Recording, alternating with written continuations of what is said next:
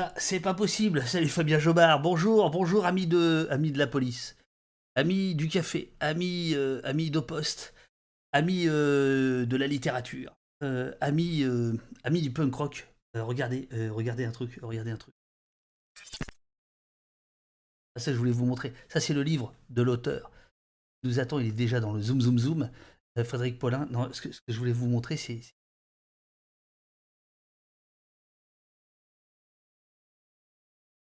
Marche, mon magique ne marche pas. Et alors, je peux vous dire que là, aujourd'hui, ça va être nickel. euh. Attendez, je, voudrais vous montrer un truc. Voilà. Oh, il y a déjà l'accordéon. Génial. Merci beaucoup, Martoni.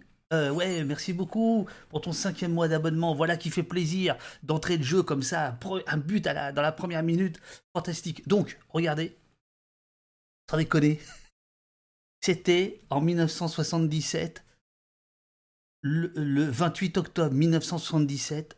La terre trembla, le monde changea, bouleversé à jamais.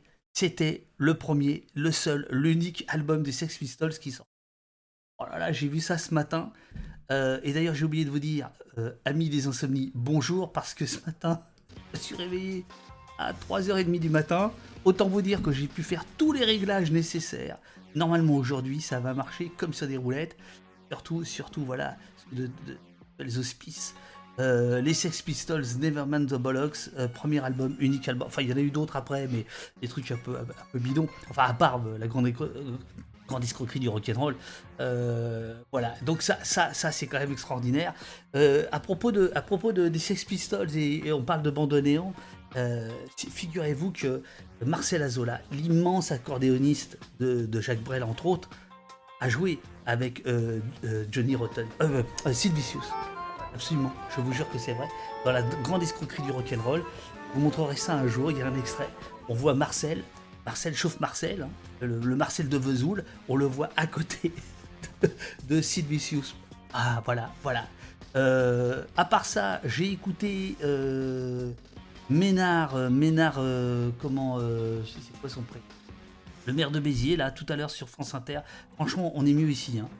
Franchement, on est mieux ici. Ça, commence à être absolument irrespirable. Euh, merci Darkwinder aussi pour ton, abonnement. Alors je vais pas faire euh, trop attendre euh, no- no- notre, notre, notre invité Frédéric Paulin qui est donc l'auteur l'auteur de cet ouvrage.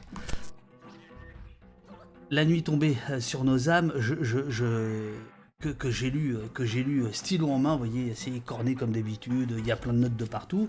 Euh, ouvrage sur Gênes euh, 2001, la mort de Carlo Giuliani, évidemment, mais, mais surtout l'escapade, à la fois. bah, je, vais attendre qu'il soit là pour, pour parler un peu de son bouquin, ça, c'est quand même plus, plus, sympathique. Donc, interview avec Frédéric. Évidemment, on va utiliser euh, les questions du, Discord euh, que, vous avez, euh, avez préparé euh, comme des fous.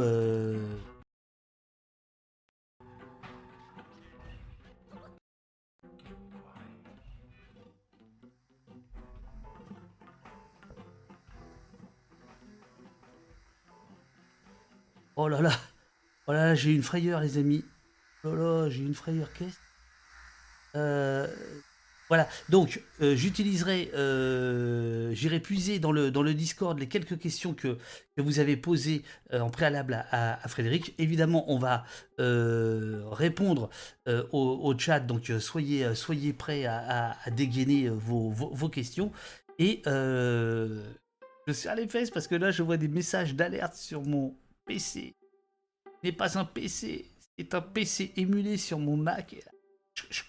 Bon. Euh, Les questions qui vont vous être remontées euh, par euh, Jessie qui est à gauche, que je salue. Robin qui est perdu dans les, dans les bois. Euh, ça fait une semaine qu'on n'a pas de ses nouvelles quasiment euh, depuis qu'il est parti se promener. On ne sait pas trop où il est, Robin. Euh, mais on, sait qu'il est en bonne santé. Alors c'est ça l'essentiel. Eurial, toujours là. euh, toujours au top. Euh, Eurial qui vient de terminer la- le remontage de notre, de notre dernière euh, interview qui, je dois dire, lundi, m'a complètement démoralisé. Euh, celle sur l'ubérisation. mais je crois que le, petit montage qu'elle a fait de 49 minutes qui va être diffusé dimanche sur Blast, il, vaut le coup d'œil. Et, et, puis Olivier, le chef d'orchestre de la techno, Monsieur Windows, Monsieur développeur, Monsieur incroyable. voilà, ils, ils, sont là, ils sont là. Et vous, et vous, êtes-vous, êtes-vous Oh bah tiens, j'avais pas vu qu'il y avait un train de la hype. Euh, ouais, enfin à mon avis, il va, il va se barrer vite fait là, ce train de la hype. Euh, j'espère que j'espère que vous allez que vous allez tous bien. Euh, donnez, un peu de vos nouvelles dans le dans, dans, dans le chat. oh non, je ne suis plus sur, sur Ubuntu, malheureusement, je l'ai été pendant 4 ans pour répondre à Pépitalisme. Pépitalisme, non mais franchement, c'est quoi ces pseudos? Vous faites exprès euh, donc, je suis plus sur Ubuntu. Je suis plus sur Ubuntu parce que j'ai un logiciel que j'adore qui s'appelle Scrivener, qui est un logiciel d'écriture. Ah tiens, on parlera peut-être de ça avec euh, Frédéric. Comment il écrit, comment un romancier écrit, etc. Euh, je suis en train de me demander si c'est pas mon, Steam Deck le bordel dans, dans les réglages. mais j'adore ces, ces boîtes où j'appuie sur des boutons. Euh, donc, euh, non, voilà. Et Scrivener, qui est un logiciel d'écriture, malheureusement marche très très très mal euh, Ubuntu. Et donc, après 3 ou 4 ans, j'ai. Surtout.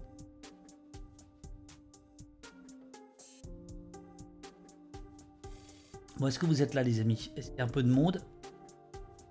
Je dirais, c'est pas mal, c'est pas mal. Euh, alors, euh, allez bien. Euh, salut les punks, bien sûr, Darkwinder, merci pour, ton abonnement. valeur anarchiste, hello la team du poste, un coucou vite fait avant d'aller sur un chantier. Je vous écouterai en replay. Bienvenue, bienvenue, merci Valeur Anarchiste, merci d'être venu nous dire un petit bonjour, ça fait, ça fait vraiment plaisir. Euh, non, non, Alain, Alain je, sais, je, peux émuler euh, Windows sous, euh, sous etc. Mais eh, les amis, je, suis débordé. regardez, regardez les yeux que j'ai. Regardez, je, me lève à 4h du mat. Oh, je peux plus. j'en peux plus, j'en peux plus. alors, je, vais, je vais voir si, si Frédéric est toujours là. J'ai l'impression. Donc, hop, hop, hop, la scène duo. Attends. Ascendio. Alors, le petit sous-titre, bien son. Je mets le son de Frédéric. Je vous dire, là, j'ai préparé ça parce que l'autre jour, j'étais très énervé. Moi, hein. attention. 3, 4, boum, boum, boum. Frédéric, bonjour. Bonjour.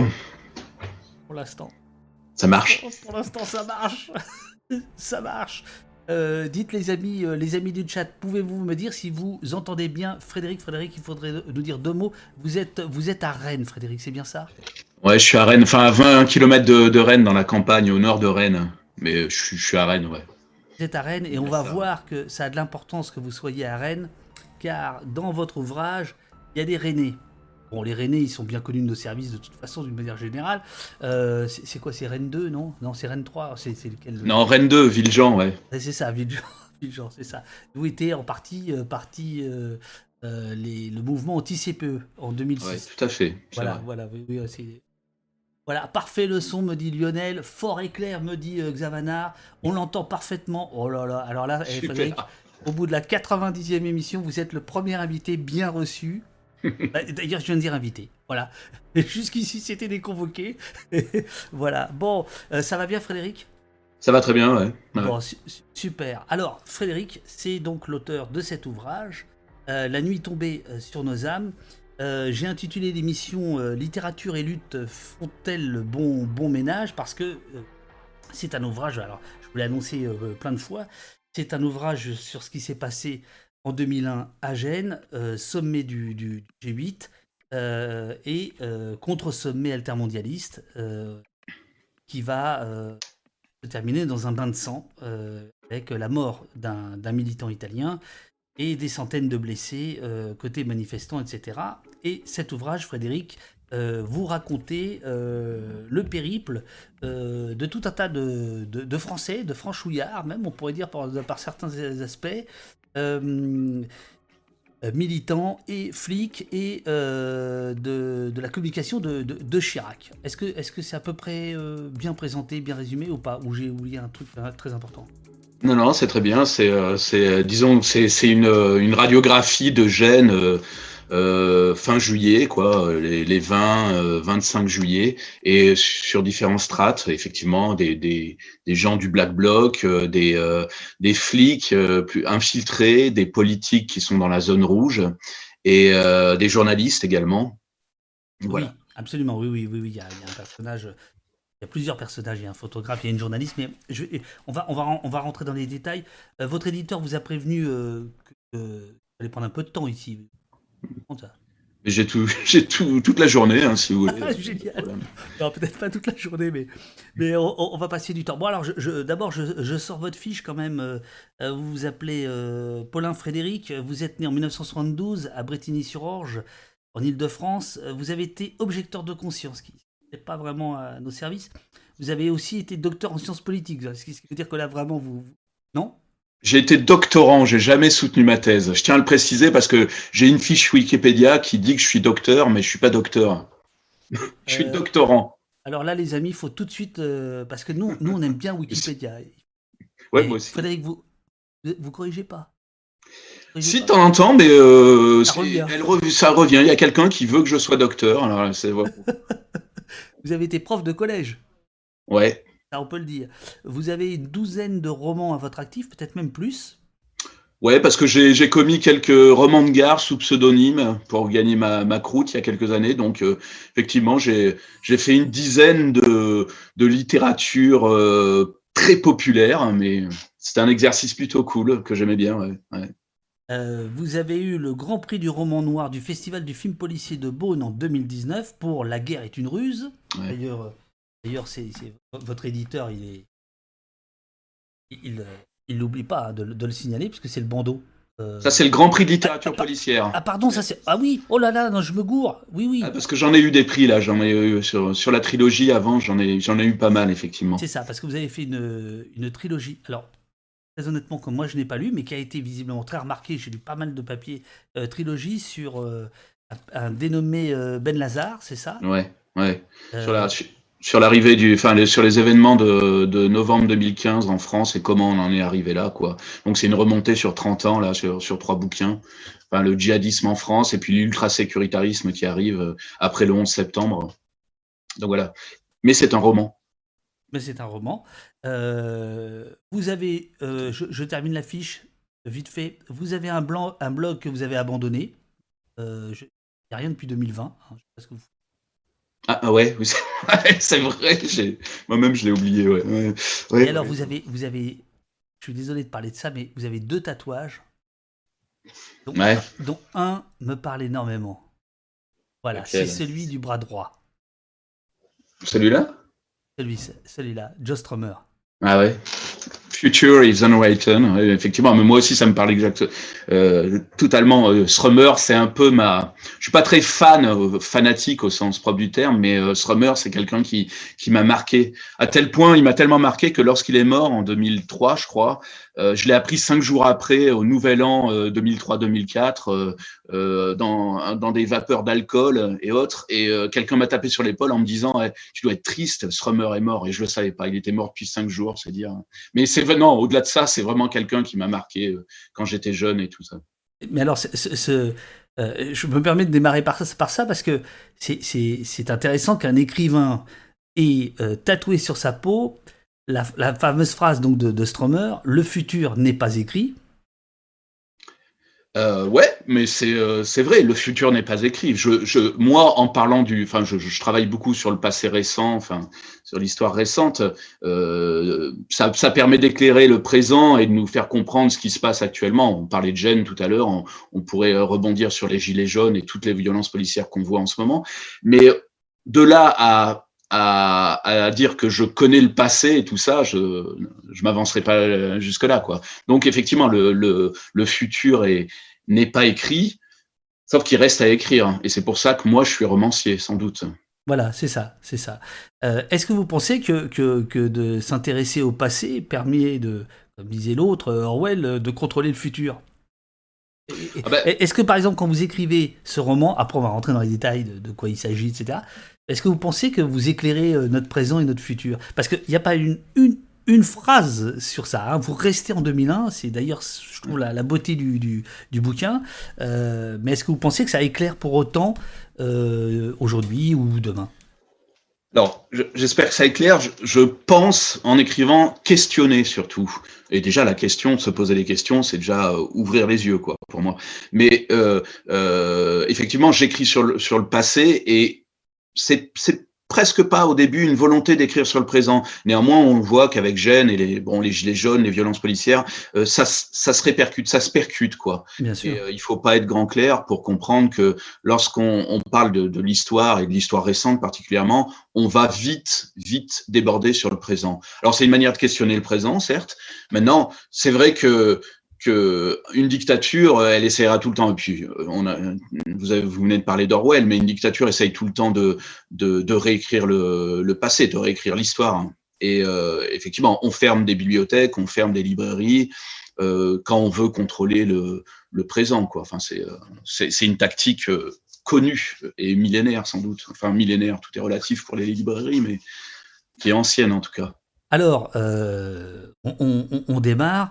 Euh, le premier personnage, les deux premiers personnages que nous rencontrons sont donc des Rennais. C'est Wag et euh, Nathalie. est-ce que, est que je peux me permettre de vous demander de, nous les présenter? Bah, c'est, ce sont des, militants, alors des militants de la, disons de la gauche extra-parlementaire, de l'extrême gauche. Wag est, est, un militant de la LCR alors c'était l'ancien, pour les plus jeunes, l'ancien NPA, hein, si on peut dire quasiment. Euh, il oui, d'ailleurs, c'est assez, assez touchant de voir le nom d'Alain Krivine qui revient souvent dans votre euh, roman. Euh, Alain Krivine qui aujourd'hui est, malade. Voilà, voilà, qui est un des, un des fondateurs de, de la SCR, devenu effectivement NPA, donc Poutou, Besancenot, Besancenot qui apparaît aussi dans le, dans le roman. Alors, je, Retournons à Rennes. Alors, ouais, le, mon héros là est, à, la LCR, mais il est en rupture de banc, il est en questionnement, essentiellement peut-être parce qu'il a rencontré une jeune, une jeune autonome, si on peut dire, euh, Nathalie, donc, euh, dont il est tombé amoureux. Euh, voilà, ils vivent vaguement ensemble, mais elle est plutôt du côté du côté euh, confrontation assumée, enfin, c'est-à-dire euh, de, ce mouvement qu'on commence à qualifier à l'époque, euh, en 2001, donc de 2000-2001, de, Black Bloc.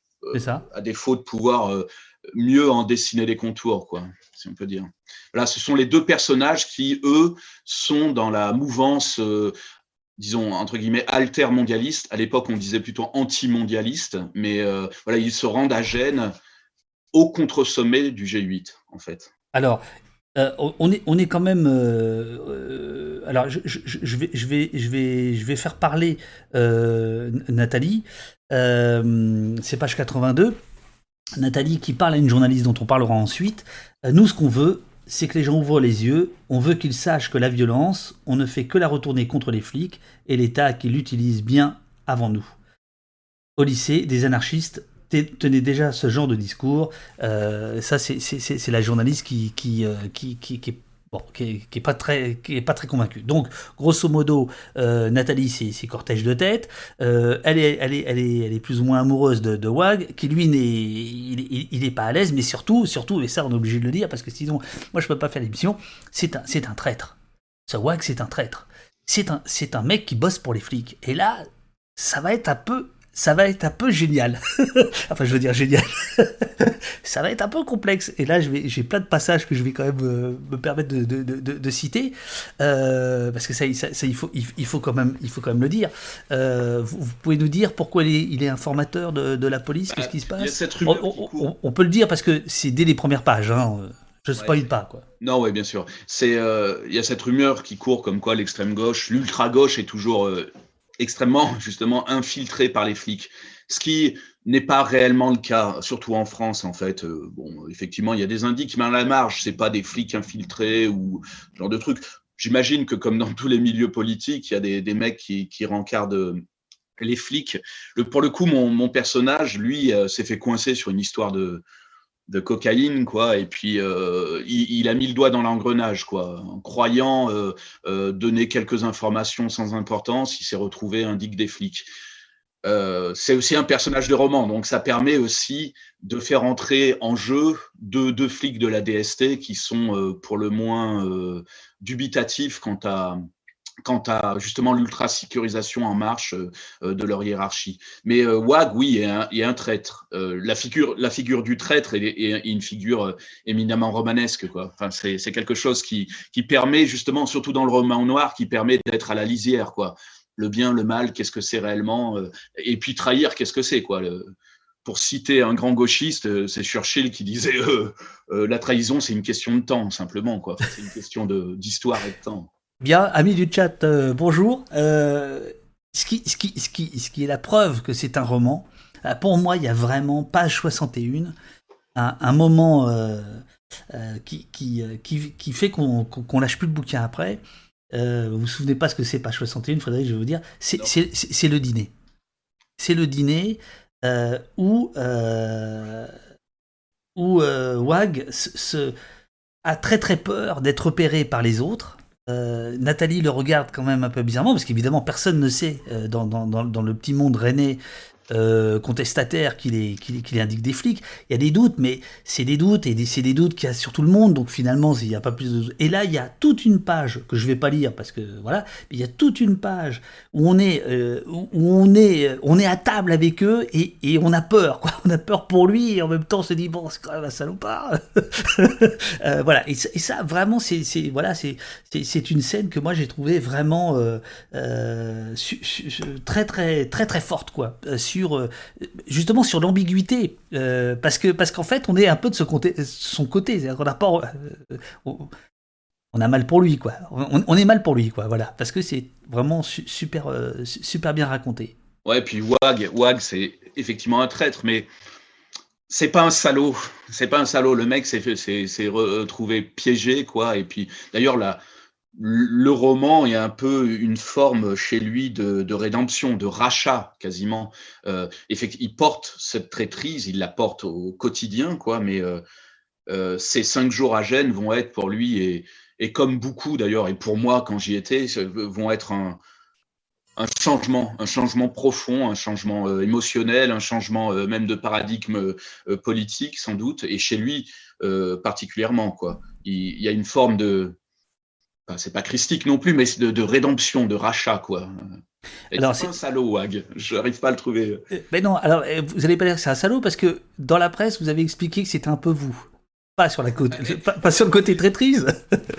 Euh, on m'a demandé effectivement si j'avais été le traître, mais le, le, fait est que moi j'ai été le, le, doctorant en sciences politiques qui s'embourbait dans sa thèse et qui, qui vivait de petits boulots et qui, qui, qui qui vivait un peu dans cette euh, extrême gauche sans être, j'ai jamais été encarté et tout ça, mais j'avais des amitiés et tout ça. Et j'allais euh, au contre-sommet, mais j'ai pas j'ai pas été ce, cet indique de la police. J'ai jamais été indique de la police. Je tiens à l'assurer. Oui, mais ils le disent tous.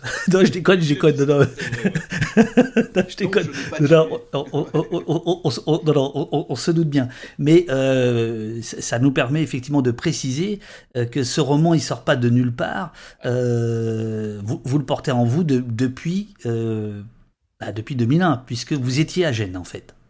J'étais à Gênes, ouais, ouais. J'y suis allé un peu un peu euh, par curiosité, en tant que je bossais sur les mouvements, ma thèse, c'était sur les mouvements de la gauche extra-parlementaire et comment les, les, types qui avaient connu euh, mai 68 euh, et, et, les années 70 s'étaient réinsérés dans la société civile, dans l'université, dans, dans les médias, dans les, dans les associations, les syndicats, tout ça. Donc j'y allais un peu par curiosité, disons, universitaire, mais aussi et essentiellement en tant que citoyen. C'était une époque les plus jeunes ont peut-être du mal à s'en souvenir, mais c'était une époque où on croyait que l'altermondialisme pouvait peser. Changer le monde, c'était un grand mot, mais peser sur, euh, dans la balance. On était 500 000 à Gênes, on était plus encore dans le monde entier. Il y avait eu des grands contre-sommets, euh, Göteborg, euh, Seattle, et on imaginait faire quelque chose quoi, de notre nombre, de, de ce qu'on appelait à l'époque la multitude, contre ce qu'on appelait aussi à l'époque l'empire. Et euh, le fait est qu'on y va comme une grande fête, une grande réunion festive, et que on va voir que ça se tourne en tragédie euh, deux jours après mon arrivée à Gênes d'ailleurs, avec la mort de Carlo Giuliani. Mais on y croyait, moi j'y croyais, je me souviens d'y croire. Même si c'était l'époque où la gauche était en train de se déliter et, que et qu'un Jospin, Premier ministre, affirmait aux ouvriers de Michelin que l'État ne pouvait pas tout parce que parce que licenciement, parce que euh, les actions de Michelin explosaient en bourse et alors qu'il y avait 2000 licenciements, Jospin disait disait aux ouvriers en grève mais mais l'État ne peut pas tout. en gros, démerdez-vous. C'était quand même un peu le est-ce qu'on peut écrire sur la tombe de la gauche peut-être d'une certaine gauche, ouais, effectivement, euh, de nos jours. Enfin, à, propos de ce qu'on peut écrire ou de, sur, une tombe, euh, un, titre, c'est un peu ça. Et, et 94 euh, vous remercie pour le, pour le titre de, votre ouvrage dont, on est en train de, dont on est en train de, parler. Alors, euh, il y, a deux autres personnages, enfin, il y en a plein, mais il y a Martinez et Casalone, qui sont deux lieutenants de la DST. vous écrivez euh, page 47, ils appartiennent à une équipe informelle qui travaille aux limites de ses compétences, quelque part entre la lutte contre les atteintes à la sécurité nationale et la lutte contre le terrorisme. En théorie, ce sont les renseignements généraux qui suivent la subversion gauchiste, mais les chefs de Martinez et Casalone aiment appréhender une situation dans sa globalité, être au courant de tout ce qui se passe sur le territoire. Alors moi, je veux savoir, est-ce que ça, c'est de la... Euh, c'est c'est tatoué sur votre bras, je veux dire, c'est, de l'imaginaire, ou euh, c'est quelque chose que vous avez euh, constaté? Ouais, ouais. Oh, bah, oui, oui, il y a un travail à la marge, même à la DST, qui n'était pas censé comme ça suivre ces groupes.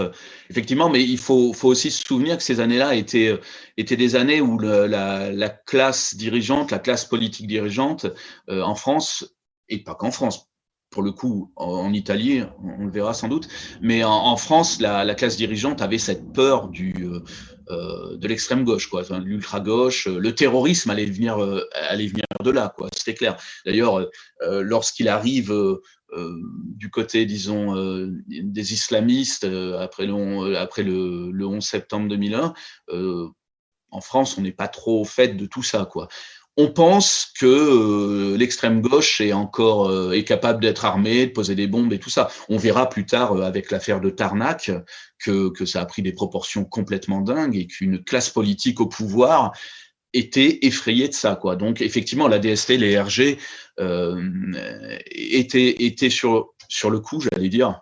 Étaient sur quel coup, je sais pas, mais en tout cas, ils étaient, selon eux, préparés à, à une, une possibilité de violence, euh, euh, pas simplement symbolique, mais euh, effective, d'une de, d'une extrême gauche, d'une extrême gauche qui a finalement été jamais violente en France, quoi. Enfin, mise à part action directe, qui est un cas un peu spécifique, on a, on a l'extrême gauche n'a jamais pris les armes en France. Au non, de l'Italie ou de, de l'Allemagne. De l'Allemagne, absolument. de la Belgique même, d'ailleurs. Alors, il y a, dans, le, dans, le, dans le chat un témoignage de Xavanar, je, je, le prends même s'il si, nous fait faire un bond. Euh, il nous dit Gêne pour moi, c'est une nuit de cauchemar. J'ai vu les copains, les copines se faire tabasser dans l'école Diaz pendant que nous étions retenus à genoux en face avec la presse indépendante. Les carabiniers nous mettaient en joue et nous demandaient de dire Vive le Duce. Ouais bébé Il Duce. Euh, j'ai pas été à l'école Diaz, moi, j'étais au stade Carlini, mais, mais lorsque l'école Diaz a été prise d'assaut, euh, euh, les, organisations, enfin le, toutes les organisations qui, fait qui faisaient partie du Genova Forum Social, euh, nous ont dit de quitter, quitter Gênes. Enfin, c'était quasiment cassez-vous, on maîtrise plus rien. Moi, je, là, là, après minuit, je suis monté, enfin dans la nuit, je suis monté dans un car et je suis et j'ai quitté Gênes et l'Italie. Mais je suis content d'avoir ce témoignage parce que j'en parle dans le bouquin. Je, moi, moi, j'y étais pas, mais j'ai récolté des témoignages et tout ça pour pour faire une scène effectivement. Euh, où, où, les gens étaient euh, faisaient frapper par des par des flics. D'ailleurs, les flics italiens sont allés à la curée. Quoi. Il y avait des, euh, des, des, flics qui avaient rien à faire là, qui sont rentrés dans l'école Diaz et qui ont qui ont quand même tabassé. Il y a des témoignages d'ailleurs de flics disant qu'ils ont vu des, des gamines euh, une gamine là qui avait le crâne ouvert et euh, le flic disait je, je, crois bien que j'ai vu son cerveau quoi. C'est dire si la violence était était à son paroxysme. C'est dire que s'il n'y a pas une mort à l'école Diaz c'est vraiment à mon avis une question de chance. J'étais pas à l'école Diaz mais moi-même j'ai vu euh, des tabassages en règle quand les flics perçaient les cortèges à la poursuite soi-disant cette soi-disant poursuite des black blocs voilà j'ai vu vraiment j'ai dans dans dans mon, esprit là, enfin une, image d'une gamine, une jeune gamine qui devait avoir 16-17 ans, qui se faisait tabasser par des flics, alors que moi, je partais en courant ou je passais à travers. Enfin bon, il y avait, il y avait ce genre d'image. Alors il y, a dans le chat déjà pas mal de, de, euh, rebonds par rapport à ce qu'on dit. Je, je, poursuis juste la, présentation des, personnages et de l'ouvrage parce que sinon ça va être un, peu le bordel. Mais rappelons quand même que l'Italie a été euh, condamnée, euh, me semble-t-il, pour torture. Euh, hein, euh, voilà, je sais plus quelle... Condamnation euh, théorique. Il n'y a, pas de flics qui ont fait des peines ou voilà, très peu. Hein. personne n'a été condamné du côté des, forces de l'ordre ou des politiques. Mais oui, il y a eu des condamnations. La, Cour européenne des droits de l'homme a reconnu les actes de torture. Amnesty International a fait un, sorti un gros rapport. Je crois que c'est Amnesty International qui parle d'actes les plus les plus graves, enfin d'atteintes aux droits humains les plus graves depuis 1945 euh, en, Europe euh, occidentale. Occidentale, absolument, absolument. Euh, alors, il y a aussi un dénommé Laurent Lamar. lui, il me chiffonne. Il me chiffonne parce que j'écris un roman et il me fait chier de ce Lamar, mais bon, voilà, donc il va falloir que je change. Mm. Laurent Lamar, conseiller en com de Chirac, euh, parce qu'il faut préciser que euh, les, grandes personnalités politiques portent leur nom dans votre, dans votre roman. Chirac s'appelle bien Chirac, euh, Berlusconi s'appelle Berlusconi, ainsi de suite. Bon, et après, ce sont des personnages de synthèse ou fictifs. Et donc, il y a ce Laurent Lamar, conseiller en com de, de, de, Chirac, qui lui prépare son, son laïus, son, son, son discours qui joue un rôle dans l'histoire. Alors je, préfère vous demander de, nous le raconter parce que je ne voudrais pas trop euh, comme on dit dans le, Québec où j'ai tant aimé vivre. Euh, la, ouais, Lamar, c'est euh, en fait, euh, disons, mon excuse romanesque pour être dans la, zone rouge. La zone rouge, c'était le centre de Gênes qui était barricadé. Hein. Il y avait des murs de 4 mètres de haut et tout ça, où les chefs d'État, les huit chefs d'État des pays les plus riches, se réunissaient pour discuter de l'avenir du monde. quoi. Euh, je mets tout ça entre guillemets, mais enfin bon, euh, ils étaient là et euh, Laurent Lamar, qui est un conseiller communication de la, la cellule communication de l'Élysée, proche en fait sous les ordres de Claude Chirac, qui était la fille de Chirac, qui, qui gérait la, la, communication de, de Chirac. Lamar, lui, se retrouve à Gênes, quoi. Et Lamar se retrouve en porte-à-faux entre l'extérieur, disons, de la, zone rouge et l'intérieur de la zone rouge. Quoi.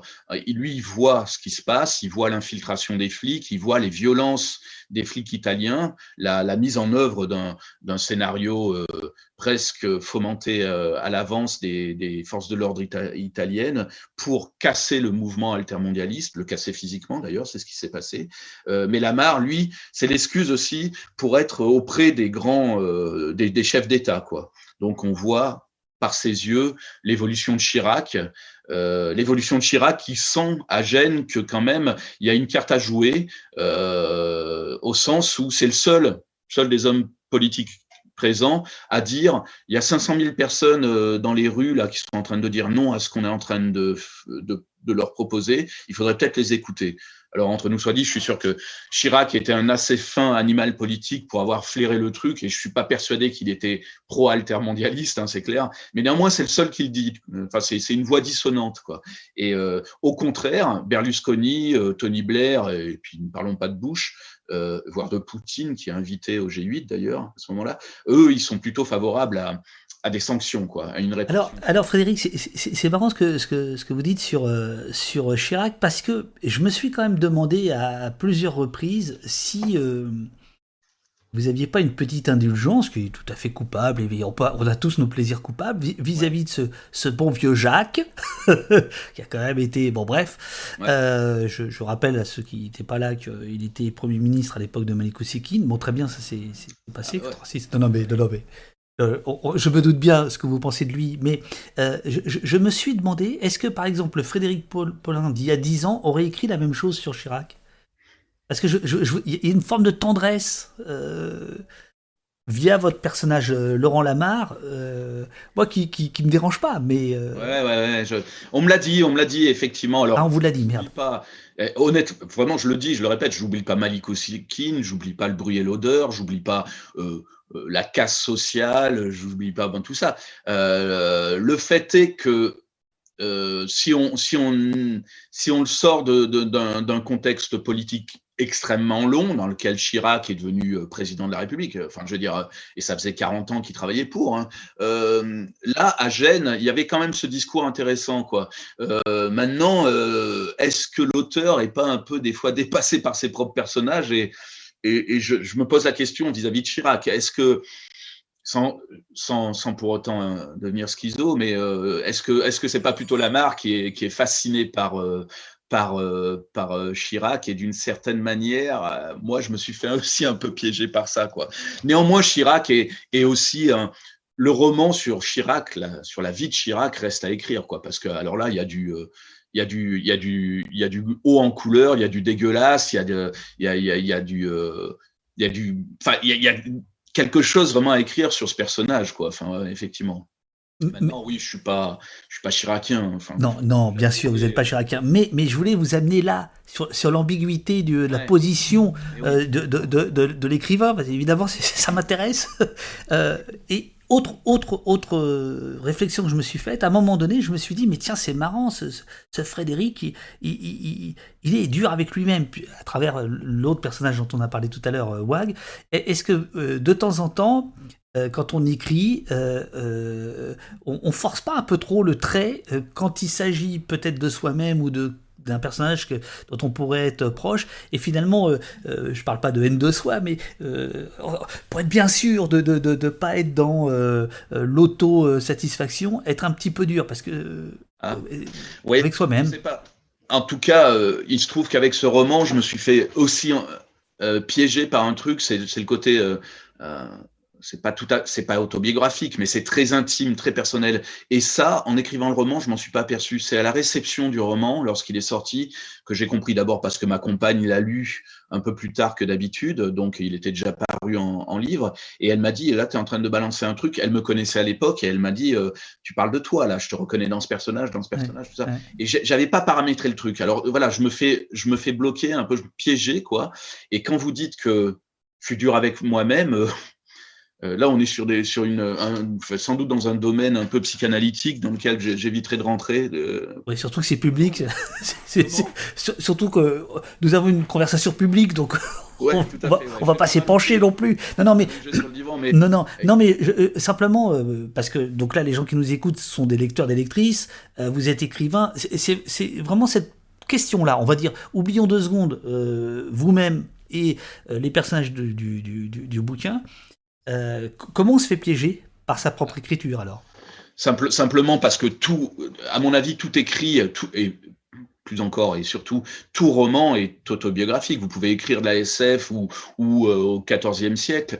Il y a quelque chose, le romancier euh, doit mettre des émotions par écrit et ces émotions, il les a ressenties la plupart du temps. Il y a, je crois que c'est Philippe Ross, le, le romancier américain, qui, qui disait euh, lorsqu'un écrivain naît dans une famille, cette famille est foutue. Au sens où on va, on va s'inspirer de quelque chose. Et, je vais vous dire un truc, moi, quand ma compagne lit mes romans et qu'il y a une jolie jeune fille, euh, voilà, elle me dit. Euh, me dit c'est qui cette salope quoi? C'est qui de, qui tu parles? Enfin, elle, me dit des trucs comme ça. Alors sur le mode de l'humour, mais elle me dit de qui tu t'inspires? Qui c'était à l'époque cette jeune fille? Ah, Je vois le problème. Je, je connais. J'ai la même chose.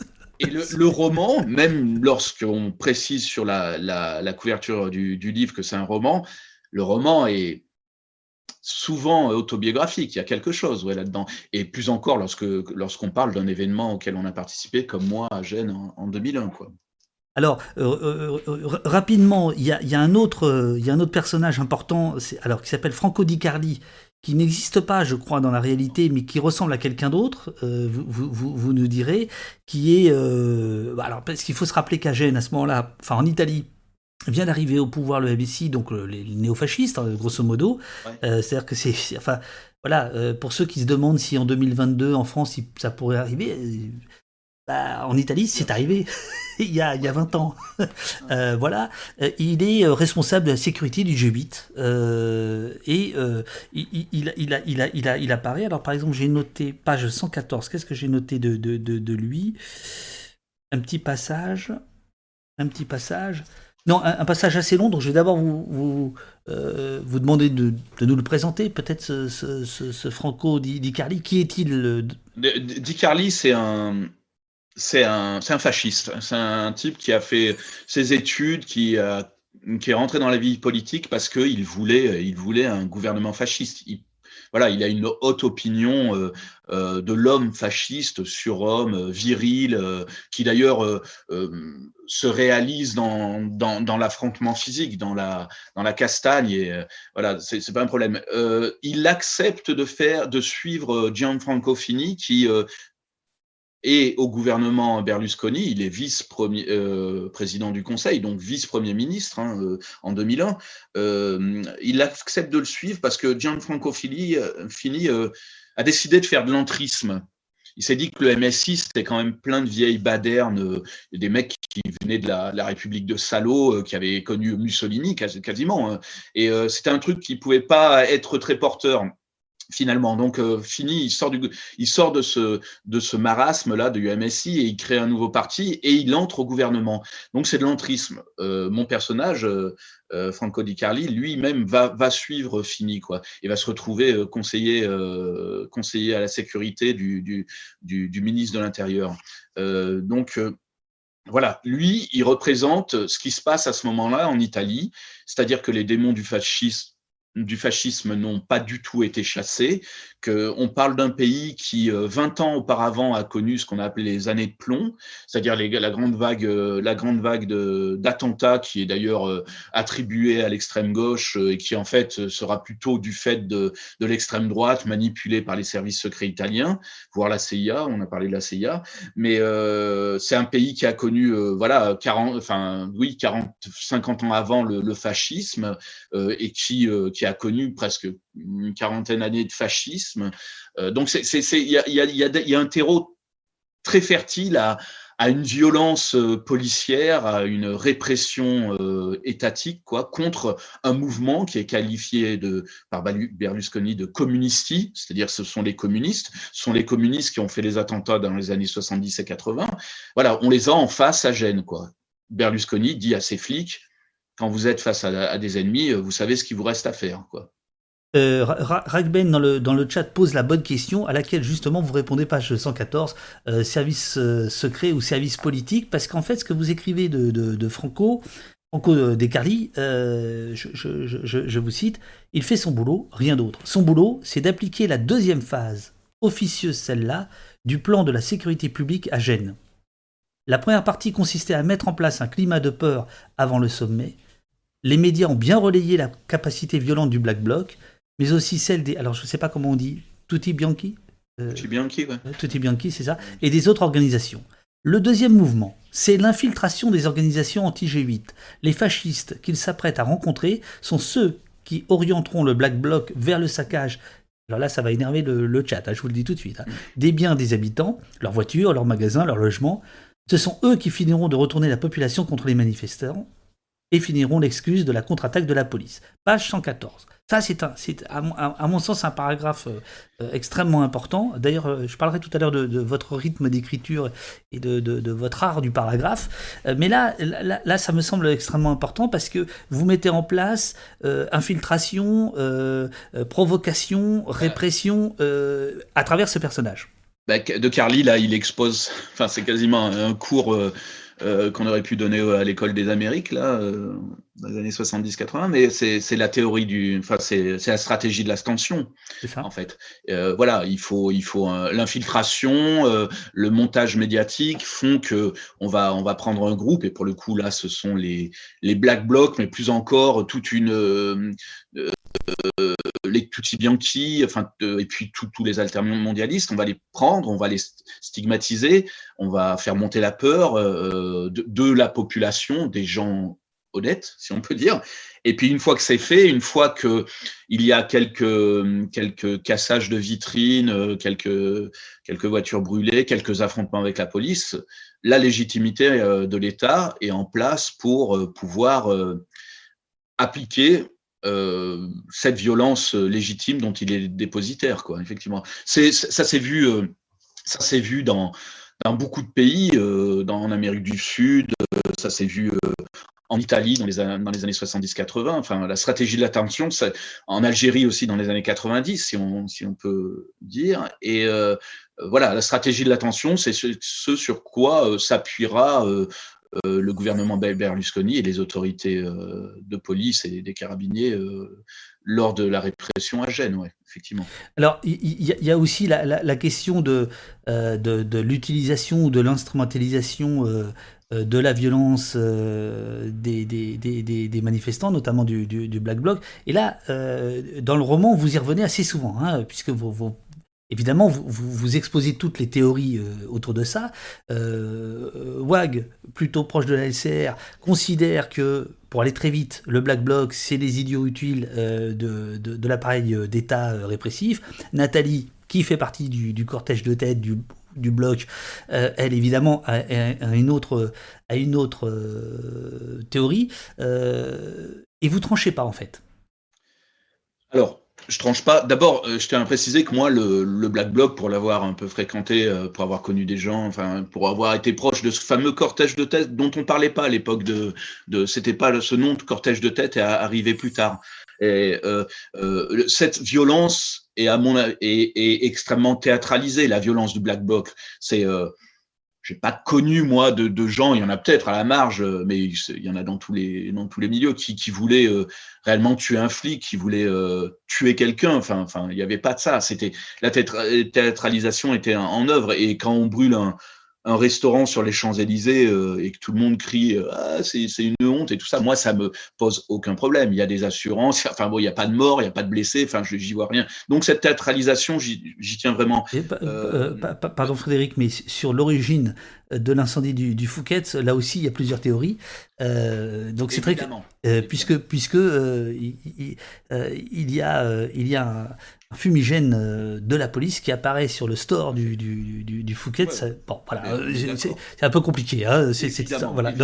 je, je, précise, voilà. Mais, vous avez raison de préciser, effectivement. Euh, le, le, fait est que est-ce que je prends pas position? J'ai un personnage qui qui est donc ex de, enfin de la LCR et qui lui a plutôt cette vision euh, de l'anarchiste comme euh, comme idiot utile du, du, capitalisme et de la répression policière et Nathalie qui est plutôt favorable à, à, à un contact physique et effectivement pour dénoncer la, la violence policière et la violence d'État qui est encore pire.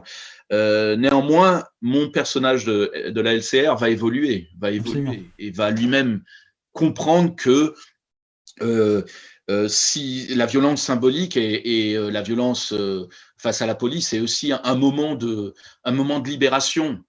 Effectivement, on ne va pas renverser le pouvoir en place. C'est compliqué, même d'y croire. Mais néanmoins, il y a un moment de libération et c'est un moment où euh, hors, hors, du temps, hors de la, hors de la pression aussi des flics et de l'État, quoi. Et rien que ça, c'est déjà une libération. Et c'est en ça que euh, le, mon personnage va évoluer aussi vers l'acceptation de, de formes d'expression politique, parce que euh, moi, je tiens à dire que c'est même l'action et cette violence théâtralisée est une forme d'expression politique.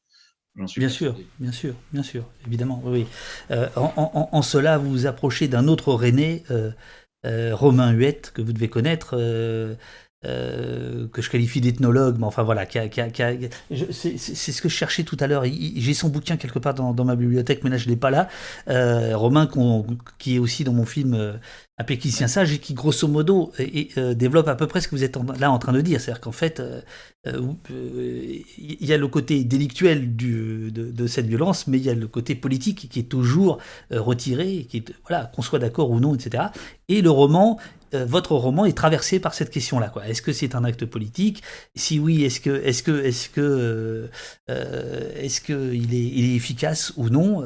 Voilà. Et donc, parce que il, faut dire que le bouquin porte beaucoup sur les préparatifs de, de Gênes, sur, les premiers instants, sur les, sur les premiers moments, sur l'arrivée là-bas, sur qu'est-ce qui se passe les premiers, premiers jours, etc. Voilà. Donc, c'est des moments de, de, réflexion. Et puis après, il y a, y a l'action, on va dire.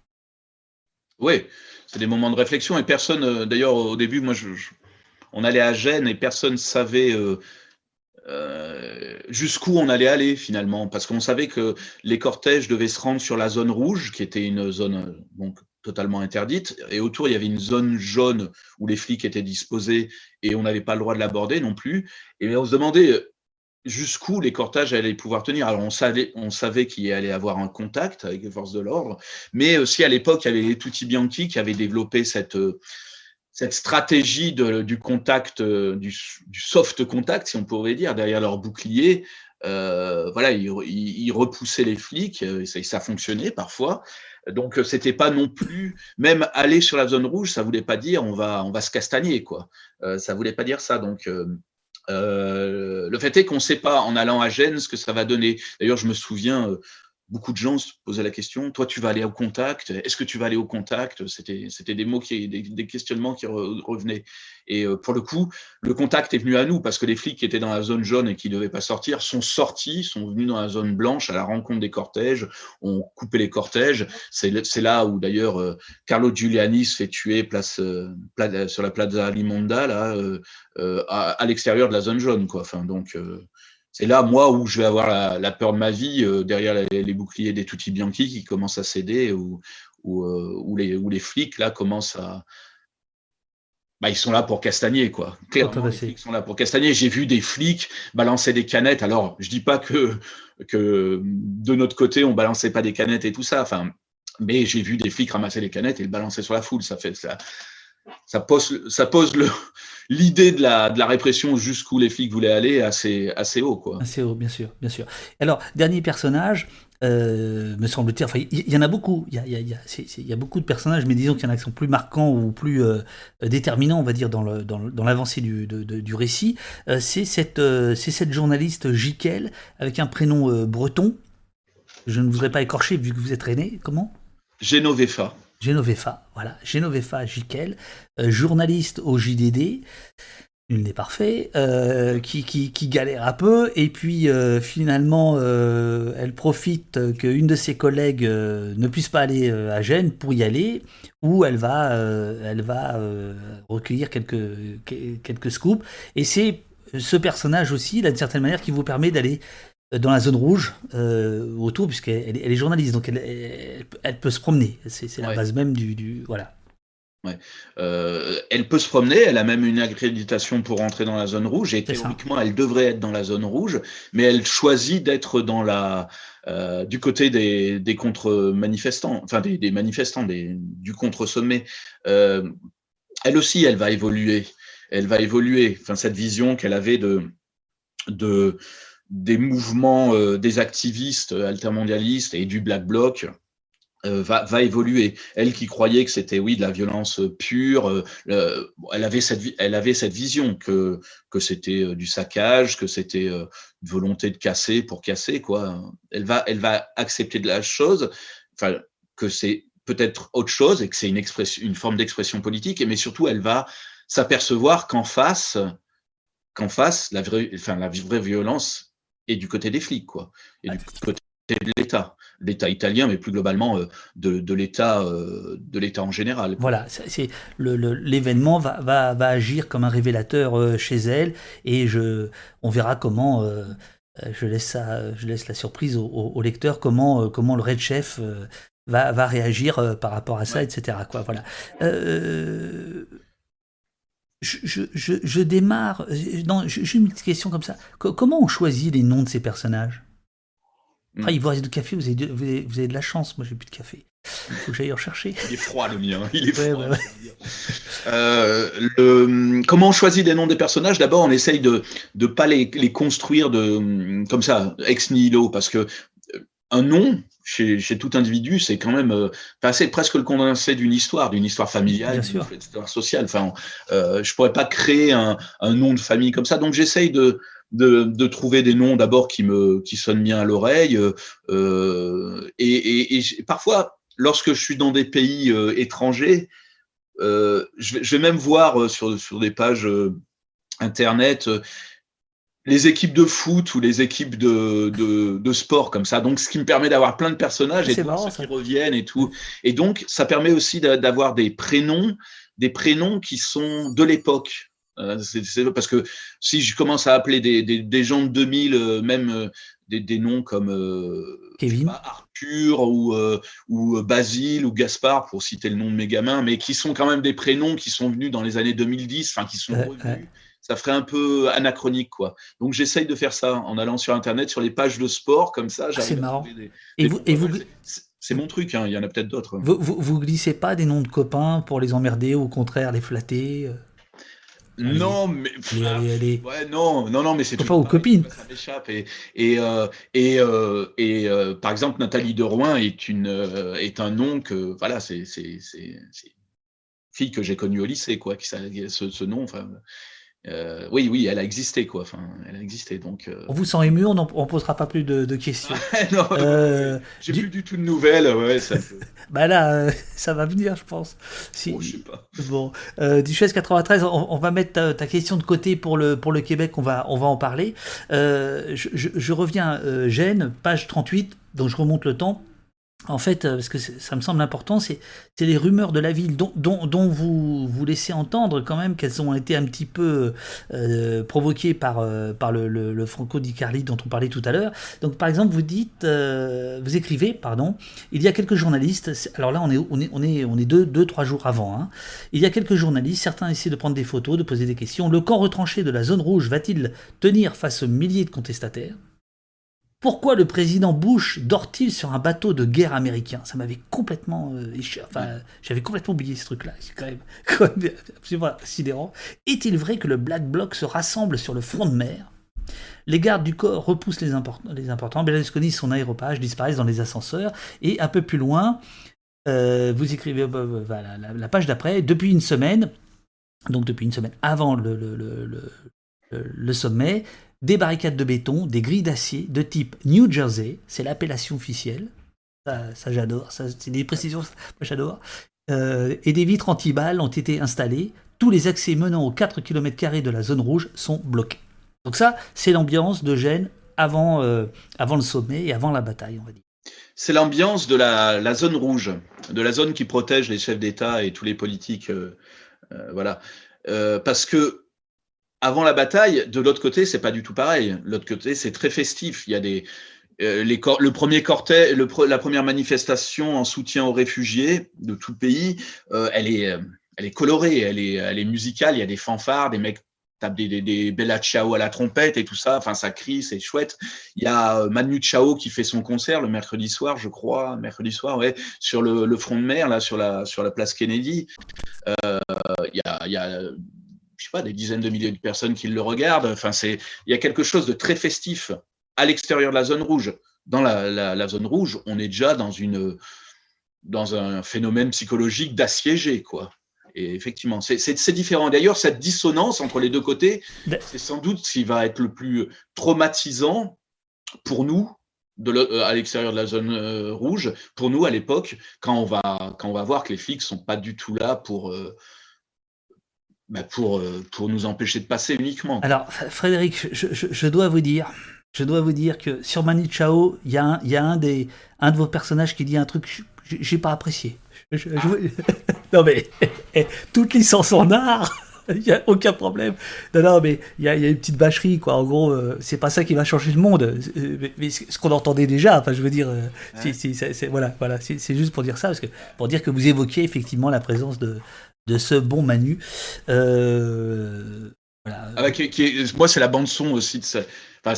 Il me touche. Hein. C'est la bande son de ces années-là, euh, de l'altermondialisme aussi. Enfin, c'est la et c'est la bande son de Gênes euh, d'une certaine manière. Oui, ça, Et Rage Against the Machine pour d'autres raisons. Mais alors, voilà. alors, bah, alors j'allais y venir puisqu'il y a trois références musicales dans votre bouquin. Il y a Manu Chao, euh, mais, on, mais je, vois bien qu'il y a de la tendresse euh, quand vous faites dire ça au personnage, il n'y a, a, aucun souci. Euh, il y a Red Against the Machine, bon, dont il faut quand même dire que ces gars-là, ils ont fait un morceau génial, mais un seul, d'ailleurs, que vous citez. Ils en ont fait deux. il y a un album qui est super. Qui bah, C'est le premier album. et, avec une chanson bah, la plus connue qu'on peut pas mettre sur Twitch parce que sinon on va se faire striker, enfin c'est le bordel. Ah mais tout le monde la connaît. Vous voulez la chanter? Non, non, non, non. pas, non, parce que moi je pourrais pas. Non, mais parce que moi j'adorerais que quelqu'un la, la, sifflote ou quelque chose comme ça. Euh, juste pour que. Comme ça, non, en plus, je, attends, je, je vais pas chanter. Non, bien sûr, de non, ah. non, mais j'ai pas de voix. J'ai un sens du rythme qui fait rire mes enfants, quoi. Enfin, c'est ça, mais moi c'est pareil. C'est pour ça. Et donc, euh, non, mais peut-être euh, euh, Rial. Tu... Killing in the Name. Killing in the Name, hein, dont vous parlez. C'est ça, voilà. Euh, je t'emmerde, je ferai pas ce que tu me dis de faire. Fuck you, I won't. Exactement. Et puis c'est scandé comme ça. Moi, cette ce, ce, morceau, je, je l'entends quand on descend, on descend sur la zone rouge, là. Euh, c'est le cortège des Tutti Bianchi. À la fin, c'est la LCR. Enfin, mais il y a, y a je crois. Il y a plein de, plein de groupes qui sont, qui sont dans le cortège. Et on descend sur la zone rouge et, et les Tutti Bianchi ont un camion à avec une sono dessus. Et ils balancent du gros son, quoi. Ils balancent les clashs, ils balancent Rage Against the Machine. Et je me souviens de, de cette chanson de Rage Against the Machine qui est scandée euh, Won't do what you tell me, won't do it, euh, motherfucker. Et ça, ça donne une ambiance. C'est. C'est Fuck you! J'en parle encore, les, frissons 20 ans après, mais on est là. Et après, ce qui va se passer, la mort de Carlo, les affrontements, enfin, tout, tout là, là c'est peut-être le tournant, c'est là où ça va tourner euh, de la fête en la, tragédie, mais il y a cette musique qui, qui, qui, qui, qui nous porte, quoi. On descend, il y a quelque chose de, on y croit, quoi. Enfin, on y croit. Alors, Frédéric, je me fais engueuler dans le chat en disant que je suis trop dur avec euh, Red Against the Machine. C'est évidemment que je suis trop dur, mais juste pour l'anecdote, à l'époque, je, suis, je travaillais à Best, qui était le, le poulidor de, de, la rock critique, et euh, je me suis, euh, je me suis roulé par terre pour que l'album de Red Against the Machine soit l'album du mois, ce qui a été le cas. Et je peux vous dire qu'à l'époque, ça avait du sens. Donc, m'emmerdez pas, les amis. non, je, non, je rigole. Non, mais ce que je veux dire, c'est que malheureusement pour eux, ce morceau-là a écrasé le reste de leur carrière. Les mecs étaient, étaient d'ailleurs très sympathiques. C'était ce qu'on appelait le rock fusion. De la roca et tout ça. Il y a un mec engagé. Oui, oui. Non, non, ils sont, ils sont euh, super. Mais c'est vrai que ce morceau-là, qui est quand même très adolescent aussi, enfin tu vois, euh, qui est quand même bon voilà. Euh, ah, c'est bizarre parce que visiblement, il, personne l'a mis dans le dans le chat. Ce serait, ce serait bien que vous le, vous le, trouviez comme ça, vous pourriez l'écouter chez vous en même temps qu'on fait l'interview. Et ce morceau-là. Il y a, sur YouTube, il y a, il y a voilà, ça y est, il y. Il a leur truc en, en live là qui est peut-être adolescent, comme vous dites, mais bah, moi, moi, moi, ça me parle encore maintenant, quoi. Enfin, le, mec, il chante sur scène, c'est super. C'est, on aimerait être à sa place, quoi. et, ça se sent que ça vous parle encore, puisque euh, la, chanson euh, revient sur euh, sur une dizaine de pages, quoi. Enfin, voilà. oui, oui, elle, est citée par morceaux sur. mais c'est cette descente sur la sur la zone rouge, ouais, effectivement. C'est ça. Et, le troisième groupe, mais vous, l'avez dit, c'est Clash, qui qui qui apparaît euh, en bande son. Euh, voilà. alors, j'avais noté. Ah ben non, ça, ça je l'ai déjà dit. page 93. il y a trois grands courants irréconciliables. Donc là, on est. vous dites que sous la façade fédératrice du, euh, du Forum social de, Genève, les dissensions couvent. Il y a trois grands courants irréconciliables, ceux en faveur des actions pacifiques, ceux qui, comme les Tutti Bianchi, sont pour opposer une violence symbolique au pouvoir et aux flics, et ceux qui veulent tout péter pour que tout s'enflamme, le Black Bloc. Ils ne s'entendront jamais, professe un des, un des personnages, j'avoue je ne sais plus lequel. Euh... Un journaliste, non? C'est Corbeil, ouais, ouais, ouais. lui, lui, lui, ce photographe, je l'aime pas. Mais c'est bien, c'est bien qu'il y ait des personnages, quoi. Mais oui. Ah, il est chiant. Mais bref. Non, mais les héros ne sont pas, sont pas toujours euh, des, des bonnes personnes, hein, j'en suis convaincu. Euh, bien sûr. On la vit tous les jours d'ailleurs aussi, hein, il faut se méfier des héros. Hein. Bien sûr, bien sûr. Bah, lui, lui, on s'en méfie, bon bref. Mais il dit, ils ne s'entendront jamais, professe-t-il. Euh, Gênes, c'est le plus grand rassemblement altermondialiste jamais vu. Et là, vous écrivez un truc vraiment, à mon sens, de romancier. Mais si tu veux mon avis, c'est le dernier. Pourquoi je dis romancier? Parce que c'est à la fois facile, parce que vous l'écrivez 20 ans après, et en même temps, c'est absolument génial parce que ça résume le truc, quoi.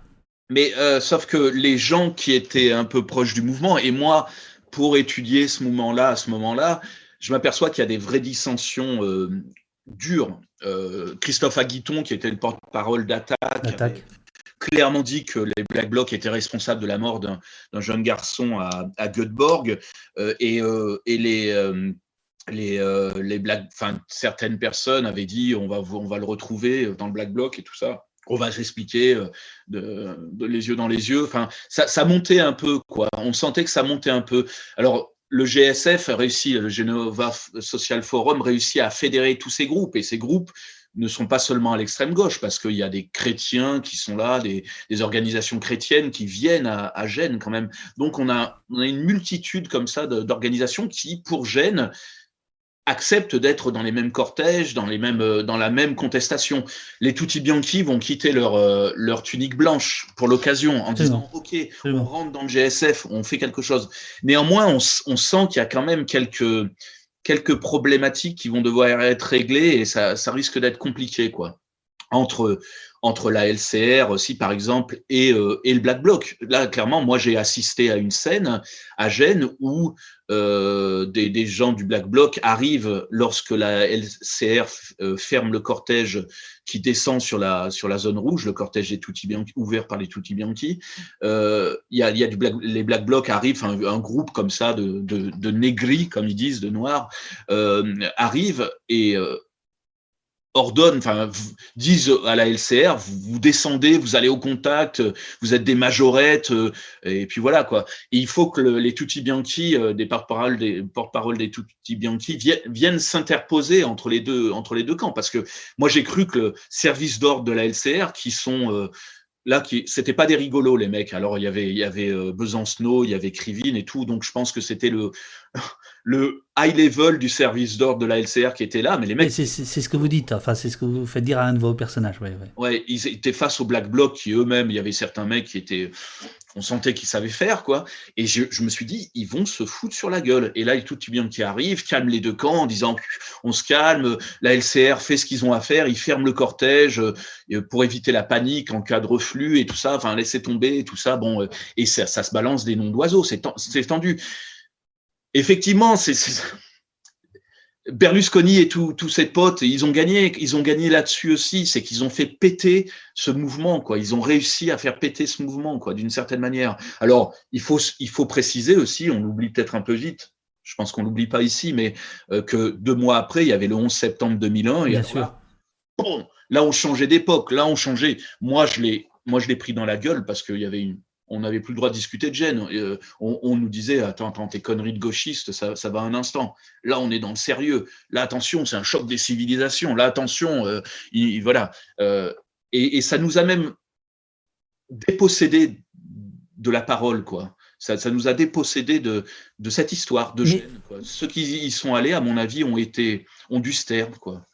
Alors, on comprend très bien, j'allais dire, la nécessité pour vous d'écrire ce roman parce que justement c'est une façon de dire bah vous, euh, m'avez empêché de parler. Enfin les événements nous ont empêché de parler parce que euh, ont été éclipsés par un autre.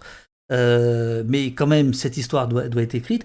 Mais est-ce que vous pensez que votre roman permet par exemple là il y a Desballes qui nous dit non non c'était pas Desballes mince. Non c'est Buzz Buzz plus Soif euh, qui nous dit la division encore, aujourd'hui. Est-ce que vous pensez que votre roman permet de comprendre euh, les mécanismes qui sont à l'œuvre euh, le rôle de la police, le rôle des, services, le rôle du politique, le, service d'ordre, le, le, bloc, etc. Ou est-ce que c'est pas votre propos? Ou est-ce que vous, votre propos, c'est de dire, bah voilà, il y a une histoire à raconter, je la raconte, je, ne suis pas là pour, pour la, la décortiquer, la décrypter, c'est pas un essai, c'est un roman. Ou est-ce que quand même le roman est une arme? Ah bah, de toute manière, bon, euh, il y a des romans qui sont des romans plaisir, au même titre qu'il y a du, cinéma blockbuster et tout ça, qui peut être très bien fait, qui peut être intéressant.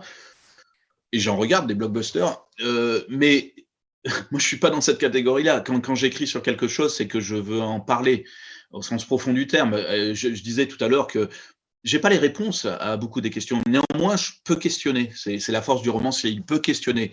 Il peut rappeler aussi. Euh, sans pour autant partir dans l'œuvre mémorielle et tout ça, mais néanmoins, écrire sur ce qui s'est passé il y a 20 ans, les gens me disent, mais, euh, mais moi je me souvenais pas de Gênes, mais moi je me souvenais pas qu'il s'était passé ça, mais c'est dingue, c'est pas possible.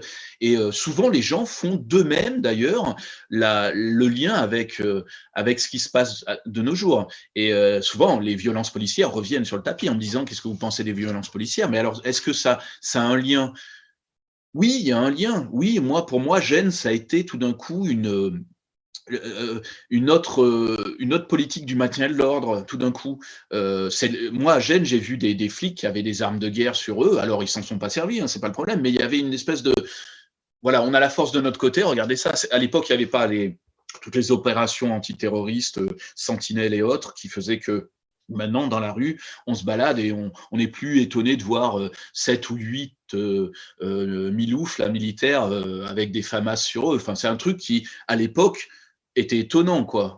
moi, je vois ça à Gênes. Et, et, je pense que Gênes, ça a été ce moment de bascule. Alors, il y a eu le 11 septembre après qui a accéléré les choses, mais ça a été ce moment de bascule où l'opposant à l'État, euh, et plus encore s'il était, entre guillemets, violent, euh, était forcément un criminel, enfin, potentiellement un criminel.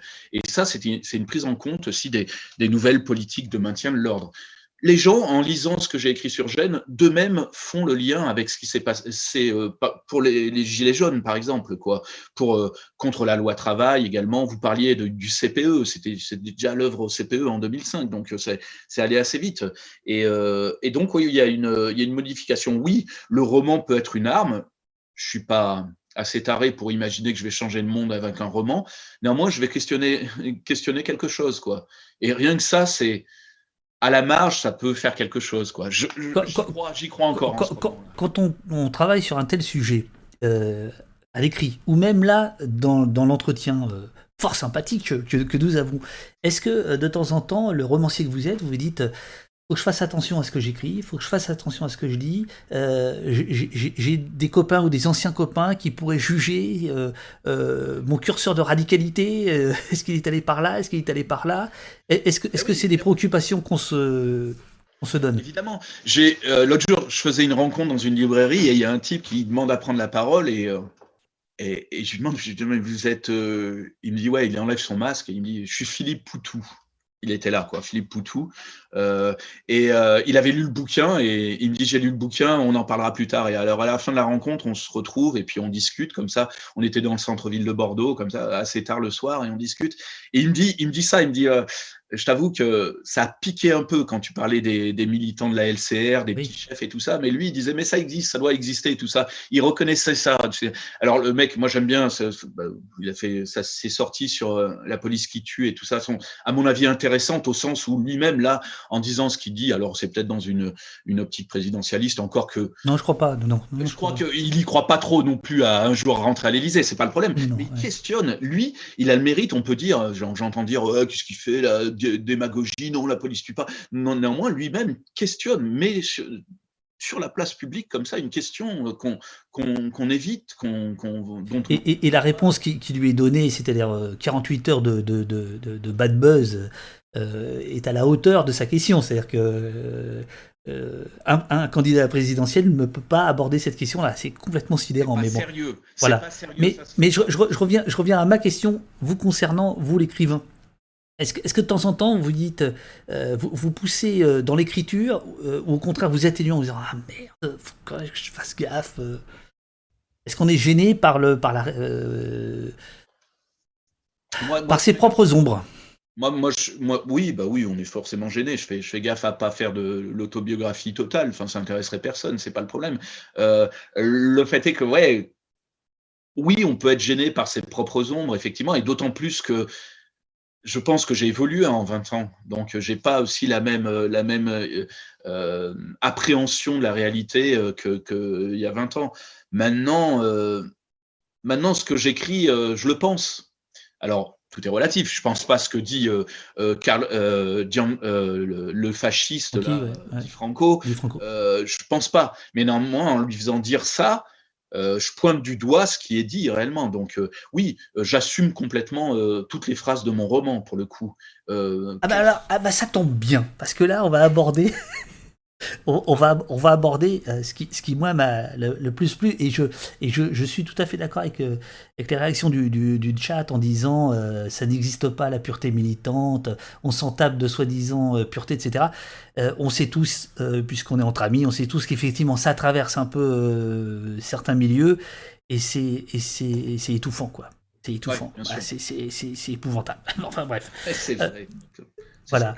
Euh, alors, il y, a, euh, moi, ce qui, ce qui, ce qui m'a euh, probablement tenu en haleine le plus, c'est la question de l'infiltration. Euh, policière. Alors, il y a aussi, mais il faut quand même en laisser aux lecteurs qui, qui, vont acheter le bouquin euh, des surprises, mais il y a aussi toute la question des, relations entre les, polices françaises, italiennes, etc., qui sont, qui sont très bien campées. Mais je, reviens à la, question de, l'infiltration. Alors, par exemple, on a euh, page 125, WAG, donc votre votre, votre âme d'année, qui, qui se demande, qui se demande combien ils sont autour de lui à faire des rapports, à accomplir le boulot de supplétif de la ficaille, que lui il est, à piétiner leurs idéaux pour éviter la honte, le déshonneur. Donc on rappelle, il a été mouillé dans une, histoire de cocaïne et depuis, bah, il balance aux flics pour, et en échange, les flics lui disent euh, on, oublie ton affaire. Voilà. Donc je reprends maintenant la, lecture, donc l'écriture. Euh, l'indignité, toutes les balances la subissent tôt ou tard. Wag ne se fait pas d'illusions. Il repousse seulement le moment où il sera définitivement happé. Quoi qu'il arrive, c'est à son éthique, à sa fierté ou à son ego qu'il devra répondre de sa forfaiture. À la lâcheté de la trahison, il rajoute la lâcheté de repousser son examen de conscience. Ah ouais, ben euh, alors, personnage de roman, Wag aussi, et effectivement, euh, mais le traître, il pense jamais être seul à trahir, ce qui atténue d'ailleurs son, sa traîtrise, si on peut dire. Euh, par contre, euh, moi, je, pense pas qu'ils étaient très nombreux, quoi dans son cas. Enfin, si jamais il y en a eu, d'ailleurs, euh, on, est, on est quand même dans le roman là et on explique un peu les, la, barrière que se construit ce personnage pour éviter d'être emporté par, par l'ignominie de son, son, son, action. Quoi. Effectivement, la traîtrise, c'est le pire. On avait, a tendance, on avait tendance à l'extrême gauche à, à, chercher le traître, à trouver le flic, quoi, tout le temps, parce qu'il y avait cette légende qui courait. Mais euh, là, pour le coup, Wag, il essaye de se prémunir de, de ce qui pourrait l'emporter psychologiquement, quoi. C'est-à-dire, euh, euh, je suis le seul à faire ça, quoi. J'ai osé faire, faire ça, quoi. Il y a, eu quand ils sont plus nombreux et tout ça, on est toujours moins félon à plusieurs que, que seul, quoi, sans doute. Il y a eu un roman il y a une vingtaine d'années, je crois, euh, de mémoire, ça s'appelait Un traître, les Toto, les de Guy Dardel, ouais, euh, qui, qui, parlait de ça. Euh, mais qui, je crois, était inspiré de, de, de faits réels. Ouais, ouais, ouais. Euh, j'ai un des flics qui parle de ce type-là qui a été infiltré, euh, dont je me souviens plus le nom, mais dans mon roman, à un moment, il, il euh, une phrase, on voit passer le type. Quoi. On voit passer. ça a été un cas d'école, si on peut dire. En tout cas, dans la mouvance. Oui, mais alors là, Frédéric, c'est étrange parce que moi, quand je, quand je démarre le bouquin, vous, vous, laissez vachement entendre que ces, ces milieux-là sont très infiltrés. Bah, là, là, là, là, vous, vous, vous, vous jouez sur le cliché, quoi. Alors oui, infiltration, c'est peut-être le terme un peu, un peu facile et galvaudé, mais néanmoins, ils sont très surveillés, j'ai envie de dire. C'est-à-dire que euh, même, et ça fait des, années que ça dure, enfin, euh, je crois que c'est euh, à la LCR, Weber, là, qui, qui, qui racontait que dans les années 70, lorsqu'ils veulent aller se payer l'ambassade du Vietnam à coup de, de bombes à peinture rouge, ou alors de choper l'ambassadeur vietnamien et lui, lui peinturer la gueule, il y, a, très peu de flics autour en général. Et lorsqu'ils débouchent de la bouche de métro, là, ils s'aperçoivent qu'il y a des cordes de CRS et tout ça qui entourent le truc, ils peuvent pas l'approcher, quoi. Euh, et là, le mec, il dit, euh, enfin, on a compris qu'il y avait parmi nous des mecs qui avaient balancé, quoi. C'est clair que ça, parce qu'ils étaient un petit groupe à avoir fomenté le truc. donc, c'est que, que l'extrême gauche soit extrêmement surveillée, on peut faire confiance aux flics, hein, c'est clair. De là à dire qu'elle est infiltrée au sens où il y a des, soit des flics, soit des indiques rémunérés qui soient dans les, euh, officines. Je... Oui, peut-être, peut-être, mais à la marge. J'ai pas l'impression que ça soit quand même. Euh, en tout cas, j'ai pas l'impression que, tout ce qui est recherche universitaire euh, voilà ait fait remonter beaucoup de cas. Non, non, non. C'est c'est très, très compliqué. Par exemple, sur, sur les cas de, de, policiers provocateurs dans les manifestations. Ça, c'est autre chose. Ça, c'est autre chose. C'est autre chose, puisque le stade, le stade d'après, euh, en justice, euh, il faut remonter à 1979, euh, l'opéra, place de l'opéra, etc. Bon, voilà. Il y a une bonne blague, mais c'est une blague, faut la prendre pour une blague de, de Shadok Zero dans, dans le chat. Une blague du NPA à la CNT, il y a plus de RG que de syndicalistes. Bon. voilà, ça, ça, pourrait être dans votre bouquin, ça. Euh, alors, euh, vraiment autre chose, j'ai été euh, très heureux de voir apparaître page 147, juste sur une phrase, une ligne, mais ça suffit, Akimbe. Tu connais Akimbe La journaliste secoue la tête? Akimbe, c'est le théoricien des TAS, les zones d'autonomie temporaire. Ça te parle? Non, ça me parle pas. Alors Frédéric, j'ai vu dans le chat des gens qui disaient euh, euh, l'entretien est vachement intéressant, mais moi j'ai pas toutes les clés, je comprends pas tout, etc. Alors Akimbe, est-ce que vous pouvez dire qui c'était euh? bah, Akimbe, c'est un, sociologue. Il avait sorti un, bouquin qu'on trouve. Hein, c'est un, petit bouquin qui est vraiment. Je pense même qu'il est en accès libre. Je crois me souvenir sur Internet. Hein. donc... Non, c'est un bouquin assez épais en fait. C'est assez épais. Oui, oui, Alors j'ai dû avoir le, le PDF. Euh, enfin, je me souviens pas. Ah, c'est ça le problème des PDF, c'est que. ouais, c'est ça. euh, il théorise, oui, les, les, les zones autonomes euh, temporaires, quoi. Euh, donc TAS. et, et c'est quelque chose d'assez. c'est une époque où il y avait une tentative de théorisation aussi de, de, de ces de, de, des mouvements des mouvements euh, de rue, quoi. Enfin, de, et le Black Bloc, certains, oui, on a, on a pu rapprocher le Black Bloc de, de ce genre de théorie. Mais en tout cas, l'idée, c'était que euh, mais je crois que c'est même, ça date de plus vieux parce que Marcus en parle dans les années 68, 67. Là, il parle que de cette, de cette capacité que qu'un groupe dans la rue, en repoussant les flics, pourra constituer une zone autonome temporaire où là, pourrait se passer des choses, pourrait euh, se passer des prises de conscience aussi, et que et tout d'un coup cette libération euh, temporaire peut aussi ouvrir euh, sur un questionnement, sur une prise de conscience de certains militants. Quoi. La zone autonome temporaire, on la, on la, on la voit aussi dans, ce, bah, dans les ZAD, quoi, à Notre-Dame-des-Landes, de, par chez moi, enfin ailleurs, tout ça, euh, c'est aussi, ça, ça, découle de cette théorie d'Akimbe que qu'il est possible dans un monde surveillé par les flics, euh, réglementé par une classe politique euh, dominante et qui se reproduit entre elles. Enfin voilà, on peut on peut créer des zones des zones où tout peut être refait quoi, en fait. Voilà, et Uriel a, mis dans le, dans le chat la, la, le lien euh, pour aller euh, lire le, le, livre d'Akimbe, livre qui, euh, quelques années plus tôt, avait fortement influencé les, ce qu'on pourrait appeler les pionniers de l'Internet, l'utopie du web de, 95. Et en fait, la, théorie d'Akimbe, c'était en fait la, théorie des, des, pirates des mers du, du 16e, du, 17e siècle. Hein. En gros, qui allaient d'île en île, euh, comme des zones d'autonomie temporaire, sachant que tôt ou tard, ils seraient chassés par, euh, par les Anglais, par les Espagnols ou par les Français. Euh, voire les Italiens, etc. Voilà. mais c'est une, une référence qui aujourd'hui est, un, petit peu enfouie et qui, à l'époque, est très importante. Ouais. Oui, parce qu'on se souvient aussi de les mouvements des toughers, la techno, là, les, les technivals aussi. Certains, alors ils étaient euh, pas nombreux, mais certains se sont revendiqués aussi d'Akimbe en disant un, un, technival, un festival aussi peut être une zone autonome temporaire, quoi. C'est ça. Donc ça, c'était à l'époque dans certains milieux et dans les milieux d'extrême gauche, et effectivement, euh, Akimbe, il avait, euh, il avait une certaine audience, quoi, une certaine euh, écoute en tout cas. Alors, là, j'ai mes notes, le logiciel de mes notes qui a craché, donc maintenant j'improvise. euh, euh et, alors, ben, ça tombe bien parce que justement, je sais que la question que je voulais vous poser, c'était est-ce que ce roman, celui-ci spécifiquement, est écrit avec des notes, avec des rapports, avec des. Est-ce que sur votre ordinateur il y a des fichiers dans tous les sens ou classés ou pas?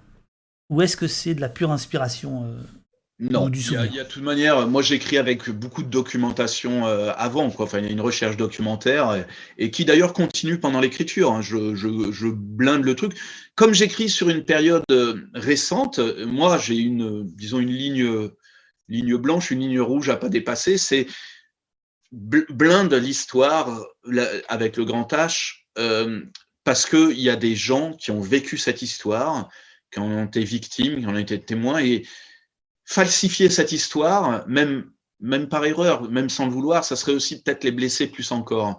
Voilà, donc j'essaye de, maintenir le truc. Maintenant, ma documentation, j'ai pas eu de, de, flics qui sont venus me balancer des trucs ou d'anciens euh, qui, qui, sont venus me, me, balancer des scoops. Ma documentation, moi, alors pour le coup, pour Gênes, j'ai gardé euh, les journaux de l'époque.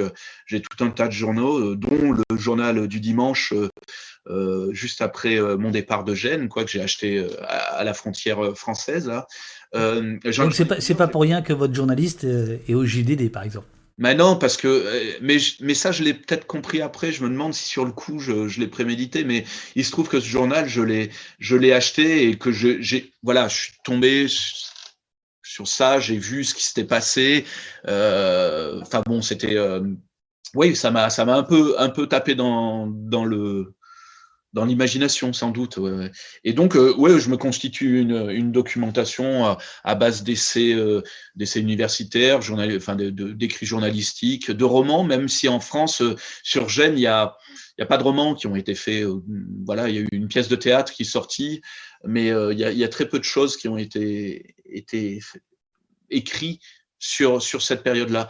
Mais voilà, je me constitue un corpus documentaire qui fait que je peux m'appuyer dessus aussi euh, pour, euh, pour écrire cette grande histoire. Maintenant, tout ce qui est de l'ordre du roman, de mes personnages fictifs, euh, ouais, c'est dans ma tête que ça existe. quoi. C'est dans votre tête ou est-ce que, est que vous avez des fiches par personnage? Est-ce que vous avez un canevas ou est-ce que vous vous laissez aller? Non, ça fait, ça fait grincer un peu les dents de mes, de mes éditeurs qui me disent que des fois, il faudrait peut-être que j'ai un, un plan un peu plus détaillé parce que des fois, ils, ils remarquent, eux, qui sont mes premiers lecteurs et qui ont travaillé sur le texte, me disent tiens, tu vois, c'est c'est trop court là pour que machin il soit il soit là et pas donc il faut fais gaffe la chronologie doit être respectée aussi. Enfin des, choses comme ça. Moi j'ai tendance à avoir très peu de plans détaillés quoi. De, de partir comme ça j'ai les grandes les grandes idées je sais à peu près où je veux arriver. Alors pour le coup Gênes c'est différent c'est oui. de lieu et de et de temps, et puis j'y étais. Je, je, je, Mais pour la trilogie sur le, sur le terrorisme que j'avais fait avant, euh, qui se passe sur 30 ans, c'est euh, c'est plus compliqué de tenir cette, euh, ce cap. Quoi. Donc, j'ai pas tendance à faire un des plans très détaillés, j'ai pas des fiches personnages dans mon ordinateur. J'ai quelques lignes comme ça pour me, pour me souvenir qu'il a une balafre sur le côté gauche. Et non pas droit pour éviter que 200 pages plus loin, ça soit pas ouais, effectivement. oui, oui, oui, euh, mais, mais, mais, non, non, j'y vais un peu comme ça. Néanmoins, j'ai des fichiers euh, documentation qui sont assez importants dans mon ordinateur. Et, et en termes de, de, de discipline d'écriture, vous écrivez euh, religieusement chaque matin ou la nuit, fébrilement, euh, ou tous les jours à 14h, ou c'est... Alors faites gaffe parce que votre éditeur, il est dans le chat, hein, je crois. Ah ouais Moi, je, je, dois dire que que si je suis écrivain et si j'ai la chance d'en vivre un peu, chichement, mais euh, à la cool, euh, je, je c'est pas pour avoir des horaires de boulot ou euh, de bureau ou, ou un patron sur le dos. Quoi. Enfin, je, oh, j'écris quand je le sens. Alors j'écris beaucoup parce que c'est mon activité, c'est ce pourquoi c'est peut-être ce que je fais le mieux au monde. Et euh, je veux dire, euh, mais néanmoins, j'ai pas des horaires comme ça. Il se trouve que des fois, la nuit, je me réveille tôt le matin euh, et à 4 heures du mat, ouais, je, vais, je vais écrire dans mon bureau, quoi. J'écris aussi, euh, enfin, j'évite d'écrire quand mes gamins sont là ou quand ma compagne est là aussi parce que, euh, voilà, je suis pas, laissez-moi, je, suis en je suis le créateur qui va créer, ne, ne venez pas me déranger, je, je leur impose pas ça à ma famille aussi, donc euh, il faut, il faut slalomer un peu. Mais néanmoins, j'écris plutôt quand je le sens, quand, quand ça vient, quand ça monte, quoi. Je, je jamais je me suis dit, oh là, c'est 8 heures du mat, il faut que j'aille écrire, j'ai pas écrit, quoi. Euh, c'est pas du tout mon truc, quoi. Euh, maintenant, chacun et chaque auteur trouve son, sa façon de faire. Hein. J'ai aucune, c'est pas du tout un jugement moral, au contraire. Non, bien sûr, bien sûr. Alors, dans, votre style, il y, a, quelque chose de, notable. Alors, moi, j'ai plus mes notes, j'y vais freestyle. Euh, c'est il n'y a pas de tiré. Il n'y a pas de tiré à vos dialogues. Hein. Euh, c'est-à-dire que euh, vous allez très souvent à la ligne, donc l'éditeur, il est, il est fébrile parce qu'il se dit merde, ça fait des pages en plus. Euh, et, et, et, le lecteur, il se dit putain, c'est nerveux, c'est nerveux son écriture au gars là. Euh, et il n'y a pas de tiré, euh, on comprend dès la première page le, procédé, donc il n'y a, y a, pas de gêne de, de lecture. C'est pas un procédé, je crois pas que vous l'ayez inventé, mais il n'est pas, fréquent. pourquoi vous faites ça? C'est quoi l'idée derrière le fait de pas mettre de tiré? Je parle pour les dialogues. Ouais. Bon, ça aussi, c'est un truc que j'ai. Sur le coup, ça m'a paru bien, mais j'ai pas, j'ai pas programmé le truc. Enfin, euh, mais néanmoins, je voulais faire un. Je pense qu'au début, ce qui m'a poussé à faire ça, c'est que je voulais euh, faire un. Donner ce bloc de souvenirs que j'ai, euh, qui, me pèse d'une certaine manière depuis 20 ans, quoi. Faire, euh, c'est-à-dire que lorsqu'on raconte une histoire, parfois, même je raconte une histoire, machin, il a fait ça, et tout d'un coup, il me dit ah là là ça fait partie du euh, de ce bloc de souvenirs quoi. Euh, et moi j'avais cette envie, j'ai même eu envie de un moment de de ne pas aller à la ligne, de pas faire des retours chariots, de, donc de faire un bloc comme ça, comme si je racontais cette histoire. Sauf que ça devenait assez compliqué à suivre et tout ça. Donc, euh, euh je pense que ça vient de là. Je pense que j'avais cette envie de, de dire aussi que tous les dialogues euh, font partie de la retranscription de mes souvenirs, quoi. Euh, c'est pas des dialogues que j'ai forcément entendus, évidemment, mais qui, qui expliquent autant que euh, le récit ce qui s'est passé. Quoi. Euh, maintenant, effectivement, c'est pas moi qui ai inventé le, le, procédé. Un, un, grand auteur comme Cormac McCarthy ne met pas de tirer à ses dialogues aussi. Voilà, je, pensais, à lui. Alors, bon, j'imagine que vous m'autoriserez à, lire un passage qui, est vers la fin du livre parce que c'est une scène euh, qui est, qui est connue, puisque c'est la mort de, Carlo Giuliani, mais je trouve intéressant de, dire comment vous la racontez, et je, ne vais absolument pas raconter ce qu'il y a avant et après, parce qu'après c'est la fin du, du, du, livre. Euh, on entend un cri strident, comme une plainte animale. Un homme gît au sol. Allez vous faire du café si vous voulez, je, peux me mettre en solo. Non, c'est bon. Ok, alors je recommence. Il faut respecter l'auteur. ouais. On entend un cri strident comme une plainte animale. Un homme gît au sol, il est sur le dos, les bras en croix. Un rouleau de scotch lui ceint le biceps. Un bouillonnement de sang élargit une mare rouge sous son crâne. À ses côtés, il y a un extincteur. Calvini. Calvini, c'est un caporal euh, des, euh, brigadiers, euh, des carabiniers. Des carabiniers. Calvini reste planté au milieu de la rue. Les quelques secondes suivantes ne sont que du temps figé. Le 4x4 parvient à faire une marche arrière, il écrase le corps du gamin et rejoint la Via Caffa. Les manifestants entourent le cadavre qui expulse encore du sang. Ils sont plusieurs dizaines à hurler de rage et de douleur. Ils se prennent la tête à deux mains, chialent comme des enfants. Et là, une voix dit Vous n'êtes plus des gosses et c'est la guerre. Ouais, moi j'ai pas assisté à cette scène. Euh, j'étais pas très loin, mais j'ai reconstitué euh, plus tard le, truc et j'étais derrière les boucliers, des des, Tutti Bianchi là en descendant sur la zone rouge et euh, ça commençait à vraiment vraiment castagner et ça, la Plaza Limonda se trouve à 200-300 mètres plus loin, mais bon j'ai pas vu du tout, j'ai même pas entendu le coup de feu, il y avait tellement de, je, je sais pas. Néanmoins quand j'ai remonté le cortège et que je suis remonté pour parce que ça commençait à craindre vraiment et que je commençais à flipper même pour ma vie quoi chose qui m'est jamais arrivée dans ma vie, ni avant ni après. Euh, mais quand je remonte, il y a, des, des, gens qui remontent en courant en disant il y a eu un mort, il y a eu deux morts, il y a eu trois morts, ils tirent à barre réel et tout ça. J'ai reconstitué la scène qui s'est passée à Plaza Alimonda. D'abord parce qu'on voit, euh, on voit, il y a pas mal de photos, il y avait des photographes qui étaient là, donc on voit comment ça s'est passé. On voit aussi, euh, je crois qu'il y a un film aussi, euh, il y a un film, il y a, il y a des, des, des, journalistes qui ont le truc. Et effectivement. Oui, la scène a été filmée. Oui.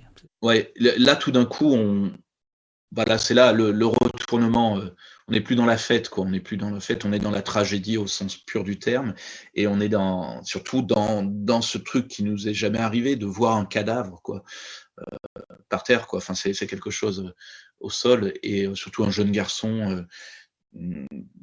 Bah voilà, je, veux dire, c'est un truc qui qui change la donne, quoi. Et tout d'un coup, je, me demande si ça change même pas la donne d'une certaine manière.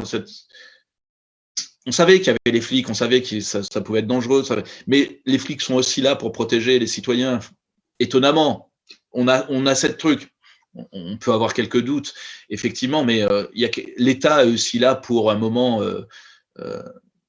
L'État tu passes ses ressortissants. Il y a un truc de cet ordre-là. Tout d'un coup, moi qui me tombe dessus, quoi.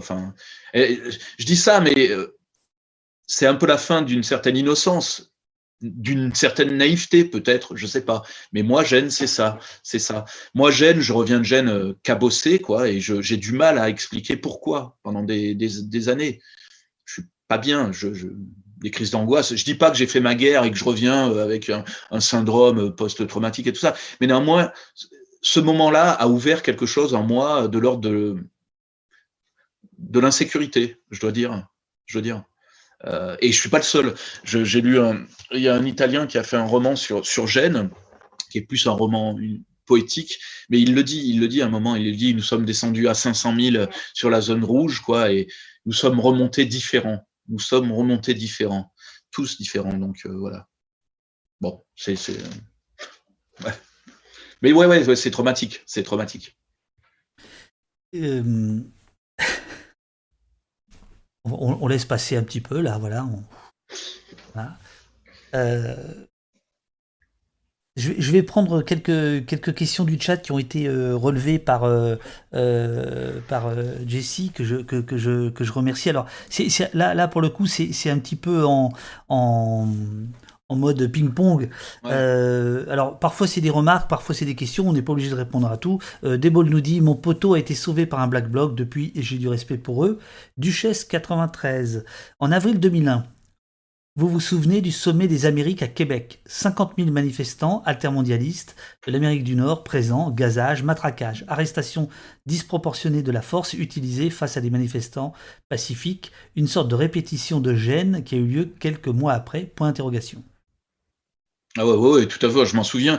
Je m'en souviens d'autant plus que euh, c'est une répétition, c'est sûr, hein, mais il y a un mois avant Gênes, il y a Göteborg, euh, un mois avant, où, où là, euh, les, les, flics suédois sont complètement dépassés, euh, où là, euh, apparemment, bon voilà, il y, a y un, y, a un, gamin qui se prend une balle dans le dos, qui mourra quelques jours après la fin du sommet. Et je pense que les Italiens ont vu Québec et, et Göteborg en se disant, les flics québécois et les flics suédois ont été complètement dépassés, nous, on va pas laisser les passer, quoi. Nous, on va pas dépasser, on va, on va refuser. D'ailleurs, Gênes est sorti des accords de Schengen à l'époque, pour mhm. quelques jours. Quoi. C'est-à-dire que les Italiens ont le droit de refuser l'entrée d'un Français ou d'un ou d'un ou d'un Allemand sur le territoire italien, quoi. Ça, c'est ça aussi, c'est une aberration, c'est complètement dingue. Euh, mais, mais les Italiens se disent, j'en suis persuadé, euh, Berlusconi, Berlusconi et, euh, et les, les, chefs de la, la, police et des carabiniers se disent, nous, on va pas nous faire le coup des Suédois et des Québécois, quoi je suis persuadé de ça. Quoi. Il y a quelque chose. Montrer, montrer, montrer qu'on est à la hauteur. Quoi. Sur, les Suédois, je, laisse l'effet de surprise au, au, lecteur. Euh, il y, a aussi, et c'est rappelé dans le chat, il y a le précédent des précédents qui est Seattle 99. Euh, qui est le triomphe des altermondialistes, là pour le coup, sur le, sur le, sur le sommet. Et c'est en fait de là que euh, va, vont arriver toute la panoplie euh, d'une police militarisée, euh, des zones rouges, etc. Avec euh, le point d'or qu'on a vu il y a deux ans à Biarritz. Moi, j'y étais, c'était complètement sidérant. Cette toute petite ville qui est transformée, mais en, mais en, fort. Quoi. C'était, c'était dément. C'était avec même des, des, des bungalows euh, qui n'ont pas servi finalement pour faire de la, on pourrait dire de la justice expéditive. C'est-à-dire c'était, voilà, il y avait le parquet qui était là au cas où il y aurait, il y aurait eu des arrestations en masse euh, pour euh, traiter les dossiers. C'est dément. C'était absolument dément. Ouais, ouais. Alors, euh, Ragben nous dit, alors ça c'était au début, euh, il dit ça ressemble au dispositif de la préfecture de police qui envoie des, euh, des administratifs pour taper sur les gilets jaunes et cela de façon pérenne. C'est un peu ce que vous disiez tout à l'heure, c'est-à-dire que le passé permet quand même, sans qu'on ait besoin de faire de, clin d'œil, d'éclairer le, présent. Oui, tout à fait. Et puis, de, toute manière, le romancier, il est, dépassé par la réalité. Je pourrais moi, on me dit, mais pourquoi vous écrivez sur ces moments-là et tout, quoi? Moi, je, je, réponds tout le temps c'est pas moi qui ai commencé, quoi. Enfin, la réalité est pire que, que, ce que je pourrais écrire. Moi, je suis obligé justement de, de crédibiliser ce que j'écris, enfin, dans la fiction, je veux dire. Parce que si jamais des fois, j'écrivais vraiment ce qui s'est passé, et pour le coup, euh, cette théorie de l'objet intermédiaire, parce qu'il faut savoir que les flics à Gênes ont quand même élaboré une théorie complètement hallucinante, euh, qui est digne quand même d'une cour de récréation en sixième, cinquième au collège, parce que ils vont dire que la balle, la balle qui a touché Carlo Luciani était en fait un, tir de semonce en l'air, qui a été détourné par une pierre qui a été envoyée par un black bloc pour toucher le flic qui tire oh merde, la balle a été détournée, a tué, c'est vous qui avez tué votre ami, quoi. Euh, des flics diront ça au, Black Bloc, quoi. Mais cette théorie a été développée, a été euh, exposée, euh, alors pas, pas immédiatement, mais un, un, an ou deux après, les, les, flics s'en sont servis comme d'une possibilité de se défausser devant, lors de procès, quoi. La théorie de l'objet intermédiaire, quoi. qui, qui peut croire à ça? Bon, voilà. Et ça, ça bon, j'en parle dans le roman, mais c'est la réalité. Euh, mais je me dis quand même, ah, je vais mettre ça dans le roman, euh, est-ce que les gens vont y croire quoi? Bah si, la réalité parfois est presque plus romanesque que ce que je pourrais écrire. C'est terrible dans, ces conditions-là, c'est terrible. Quoi. Mais bon, ça existe. Euh, Lila Ducré pose la question y, aura-t-il, y aurait-il de la part des autorités une sorte de criminalisation des revendications, peu importe leur forme? Et j'ai souvenir que dans le Discord, Axel posait un peu la, même, la même question. Ah bah, euh, oui, il y a une criminalisation, une délectu... Peut-être criminalisation, c'est peut-être un grand mot hein, encore, que... mais en tout cas, oui, oui on, commet un délit. D'ailleurs, aller en manif avec une capuche et tout, enfin, en se cachant le visage, c'est un délit, quoi. C'est euh, euh, en Italie, il y a quand même 10, types qui sont poursuivis, on, appelle, on les appelle les 10 de Gênes, dont Vincenzo Vecchi, qui habite euh, en Bretagne, et le type euh, risque aujourd'hui encore, il y a une demande d'extradition du parquet italien, il risque 12 euh, ans de prison. 20 ans après, pour Gênes, pour sa participation à Gênes, parce qu'il y a une loi en Italie qui est peu ou prou un peu celle qu'on a en France, mais enfin qui s'appelle saccage et pillage, qui, qui, qui, dit que si vous êtes sur les lieux lorsqu'il y a un saccage et un pillage, des affrontements avec les flics, et que vous avez rien fait pour empêcher, en tout cas, voilà, vous, vous pouvez être criminalisé comme le mec qui a participé à l'affrontement, enfin à la castagne avec les flics. Oui, c'est le principe de, de, de l'attroupement. Euh euh, voilà, en, bande organisée. Euh, en, bande, voilà, c'est oui, oui, c'est ça, en bande organisée.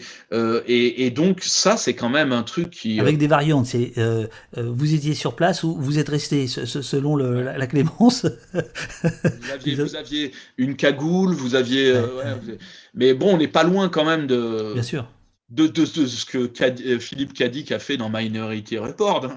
Euh, quasiment, vous pouviez faire, donc vous êtes euh, criminel. quoi. Vous Peut-être que vous avez pensé à le faire, même si vous ne l'avez pas fait, alors donc on vous criminalise. Alors donc vous allez devoir répondre de cette pensée ou de cette possibilité. quoi. C'est chaud. Vincenzo Vecchi, actuellement, je suis en contact avec son comité de soutien qui se trouve à Rochefort-en-Terre, un, petit, un petit village du Morbihan, là, en Bretagne.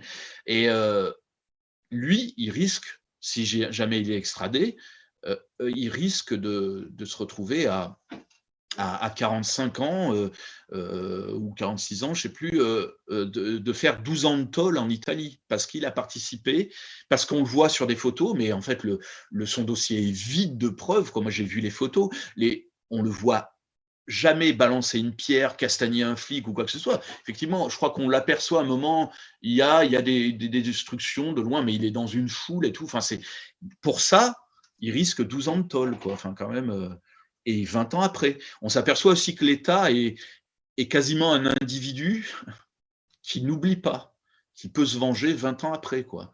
Lorsque on a mis en, en cause son autorité ou d'une certaine manière. Et, on, peut, le payer 20 ans après. Et singulièrement, l'État italien, euh, on, le sait avec la génération des années 70, etc. Alors, autant vous, vous avez, euh, autant vous, vous avez des éditeurs qui sont incroyables, sérieux euh, euh, pour organiser cet entretien, je veux dire, ils m'ont régulièrement écrit, ils m'ont demandé le lien Zoom, etc. Bah moi j'ai Eurial, Eurial elle a retrouvé les notes, elle me les envoie par un autre canal, c'est absolument, absolument dément. Et alors ça me permet de, lire ce que Axel dit dans le Discord. Un témoignage plus personnel cette fois-ci. Pas encore militante lors de Gênes, j'ai rencontré quelques années après un ami qui a beaucoup compté dans mon parcours militant et qui y était. Chaque fois que je lui ai parlé de mes virées à Paris pour les Gilets jaunes, il évoquait à demi-mot son expérience à Gênes, et j'ai toujours perçu cela comme un choc pour lui. Ouais. Ouais, moi, honnêtement, je vais plus dans les manifs. Euh, plus vraiment l'âge, mais enfin bon, je vais plus dans les manifs sans, euh, sans faire gaffe. Sans faire gaffe. Et je suis pas le seul. J'ai des potes qui étaient à Gênes. Enfin, j'ai des, amis j'ai compris plus tard qu'ils étaient à Gênes, ils m'ont dit, à la sortie du bouquin même, et euh, qui me disent, non, euh, certains me disent, je vais plus en manif, moi, je vais plus en manif. Moi, quand j'y vais, euh, je fais gaffe, je fais extrêmement gaffe. Ouais, c'est un truc qui a, qui a modifié ma perception du, du, rapport au, au, au maintien de l'ordre, quoi. Si on peut dire, ouais, ça, a changé quelque chose, quoi. Et plus encore après, il y a eu la loi travail, il y a eu les gilets jaunes, effectivement. On, s'est aperçu qu'on pouvait. C'est un truc qu'on a intégré quasiment au niveau médiatique, au niveau aussi de la, la pensée générale, euh, mais on peut perdre une main dans une manifestation, on peut perdre un œil aussi, on peut, on peut se faire mal en allant manifester. Ça peut être dangereux. C'est quelque chose de dangereux. La manifestation, jusqu'à présent, euh, euh jusqu'à moi, Gênes, jusqu'à au début euh, 2010, euh, c'était quelque chose quand même. C'était une expression, c'était un droit, c'était une possibilité, c'était quelque chose de fort. Enfin, c'était un engagement, mais on risquait pas sa, peau ou son intégrité physique. Et là, on a, moi, je crois que depuis quelques années, on a intégré le, fait que c'est une possibilité. C'est quand, même, c'est quand même une vraie réflexion à avoir sur la, la démocratie, parce que le droit de manifester, enfin, c'est un droit reconnu, quoi. Enfin, Bien sûr, bien sûr. Euh, mais, mais est-ce que, par exemple, dans votre roman, euh, pour être un petit peu critique, est-ce que vous, vous, euh, vous, ne manquez pas un tout petit peu de, euh, d'ambition par rapport à ça? C'est-à-dire que vous, vous, vous n'en faites pas un programme politique, ça n'est pas un tract, Dieu merci. enfin, je veux dire, Dieu merci. Bon, les romans tracts, c'est un peu, c'est un peu gaspillé, quoi. Mais il euh, n'y euh, a pas eu des moments où vous avez dit je pourrais peut-être aller un tout petit peu plus loin sur, sur mon analyse Non? D'abord, euh, moi je suis romancier, je suis pas analyste politique, je suis pas même universitaire, je suis pas journaliste. J'avance comme romancier. Moi, ce que je veux, c'est dire ce qui s'est passé, dire ce que ce que j'en ai vu. Je suis témoin de l'histoire. Je suis suis pas témoin au sens judiciaire de terme. Donc je je dois pas prendre du recul. Enfin voilà, je, je dis en quoi les événements m'ont modifié, ont modifié ma perception. Je questionne ces événements. Donc euh, je suis quand même, je m'estime engagé, je m'estime investi là-dedans. Néanmoins, c'est pas à moi de dire aux gens penser. Euh, ce qu'ils doivent en penser de tout ça. D'abord parce que je fais confiance au lecteur. Moi, j'ai euh, ce défaut de, de, faire encore confiance au lecteur, quoi, et au lecteur de romans. Donc, euh, j'y crois encore. Et mais jamais j'irai. Et c'est un défaut qui, à mon avis, il faut éviter dans le genre de littérature dans lequel euh, je suis. Le côté explication de texte. Le, côté aussi direction ou je ne vais pas dire aux lecteurs ce qu'ils doivent en penser Maintenant, j'écris comme j'espère le faire suffisamment pour effectivement orienter leur, euh, leur, leur questionnement et leur, euh, leur prise de conscience. Quoi. Et. Non, non, j'ai pas, j'ai pas, je, je me sens pas d'avoir, euh, je suis pas un porte-parole non plus. Hein, enfin, je. Est-ce qu'il y a des œuvres, est-ce qu'il y a des œuvres de, de, de, fiction qui vous ont inspiré? Alors dans le Discord, on a, on a, on a un peu discuté de, de ça. il y a Glodioman par exemple qui a qui a évoqué euh, euh, Bataille à Seattle, euh, qui est un qui est un film, bah justement sur sur sur l'OMC, enfin sur le, le, le, le, le premier contre-sommet altermondialiste, on va dire. bon voilà. est-ce que est-ce que c'est un, un, a, un, film que vous aviez vu? Ce qui a été fait sur Gênes, là, je peux pas dire, mais il y a il y a un film qui a été fait qui s'appelle un film de fiction qui s'appelle Diaz, un crime d'État aussi. Oui pour le coup, qui, qui, retrace bien le truc, hein, euh, tout ça. Moi, je, je, je crois que je l'ai là. Euh, ouais, il y a, y a, ça qui me parle bien. Alors, c'est l'Italie, c'est. Je sais pas si on peut le voir. Ici, on le voit très bien. Alberto Gardini. C'est les, les, les, noirs et les rouges. Et ça parle de, des années de plomb en Italie. Ah ouais, et, euh, okay. Alors, pour le coup, c'est un fasciste qui infiltre, qui infiltre les milieux de gauche et tout ça. Mais il y a des, il y a des vraies scènes de, de manifestations et d'affrontements avec les flics ou avec euh, entre entre rouge et noir, euh, entre rouge et noir, entre rouge et, et fasciste quoi. Et c'est assez bien vu. C'est tout un pan de l'histoire italienne aussi. Maintenant, non, j'ai pas, pas vraiment de référence. En tout cas, en, France, oh, il y a toute la littérature un peu de roman noir bon, euh, des, les mecs euh, qui, ont écrit un peu sur, euh, sur même manchette et tout ça, qui sont assez. c'est intéressant. Mais la littérature de, de, contestation dans la rue, d'affrontement, est assez. peut-être pas tellement importante en France, en tout cas. Alors, il y, y, a justement un livre qui vient de sortir, je ne sais pas si vous l'avez lu ou reçu, qui s'appelle La mélancolie de la NAS, qui est de Xavier Calais, édition du commun. Et c'est un René, figurez-vous un René, et il raconte une NAS.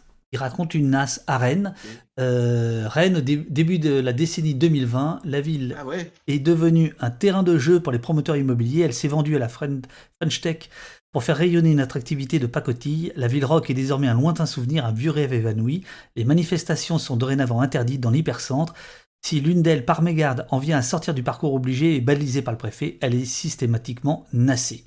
C'est le récit de cette mise en scène de cette mise, pardon, de cette mise au pas que nous livre avec humour l'auteur de ce court récit. Il n'invente rien. L'interrogatoire burlesque, en effet, euh, dans un commissariat du centre-ville, à l'issue d'une telle nasse, a été retranscrit aussi fidèlement que le peut la mémoire. Voilà. Et ça, ça vient tout juste de sortir. Ben, J'en avais pas entendu parler. Et, ça, vient de chez vous, cher ami. Ça, ça vient, ça vient de Rennes. Ok.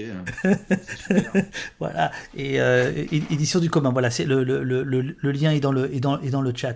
Euh, qu'est-ce que, qu'est-ce que, qu'est-ce que, qu'est-ce que j'ai comme question éventuellement à vous faire remonter euh, là, on nous parle de Biarritz, la faute à qui? Castaner au-dessus Ah non, non, là, c'était clairement au-dessus, c'était clairement au-dessus. Mais là, il y, a, une crainte, il y a une crainte des. Alors, c'est Gênes, c'est Seattle, mais il y a, une, peur panique euh, de, tous les tous les autres de, sommets internationaux de se retrouver euh, avec une contestation qui en réalité, euh, démocratiquement, euh, voilà, elle, est recevable, je suis désolé. Mais effectivement, ça s'est terminé. Non, non, la Biarritz, c'était... Euh, alors, on a beaucoup dit, je ne sais pas si vous avez vu ça dans vos recherches, notamment les Américains qui, qui après 2001, donc, donc après Gênes, hein, je veux dire, qui, qui, ont beaucoup, beaucoup imposé aussi des, des services de sécurité monstrueux, mais en réalité, je pense que tout le monde, euh, tout le monde en, profite. Euh, tous, les, tous, les, tous les pays en profitent. Quoi. Euh, euh nous dit oui, on ne va plus dans les manifs sans faire attention, marre de voir ce que la police fait à, nos amis. Voilà. Après, c'est des questions auxquelles je répondrai qui, qui ont un rapport direct avec au poste, mais je, pourrais, je pourrais, je pourrais vous, vous, vous libérer. Euh, dernière petite question. Euh, comment, comment vous décrivez l'époque? Comment vous, décrivez 2021 aujourd'hui? Ouais, euh, pour tout dire, j'espère que mes gamins qui ont 6 et 11 ans feront quelque chose, quoi, quand ils en auront l'âge, parce que j'ai cette bon, je vieillis, mais j'ai cette nostalgie d'une époque où, avant Gênes peut-être, ou même encore un peu après, où peut-être c'était possible. J'ai cette nostalgie d'une époque où, euh, où on envisageait euh, qu'on pourrait faire quelque chose. Maintenant, je suis un peu plus sceptique. Là, pour les années à venir, en tout cas. Alors, le fait est que on a parlé de la euh, l'ultra-sécurisation de, notre société, mais il y a, y, a, y a cette il y a le Covid, il y a le, les confinements qui font que ça aussi casse. On a vu euh, le mouvement des Gilets jaunes a été quand même d'une certaine manière cassé par, l'arrivée de ces confinements et tout ça.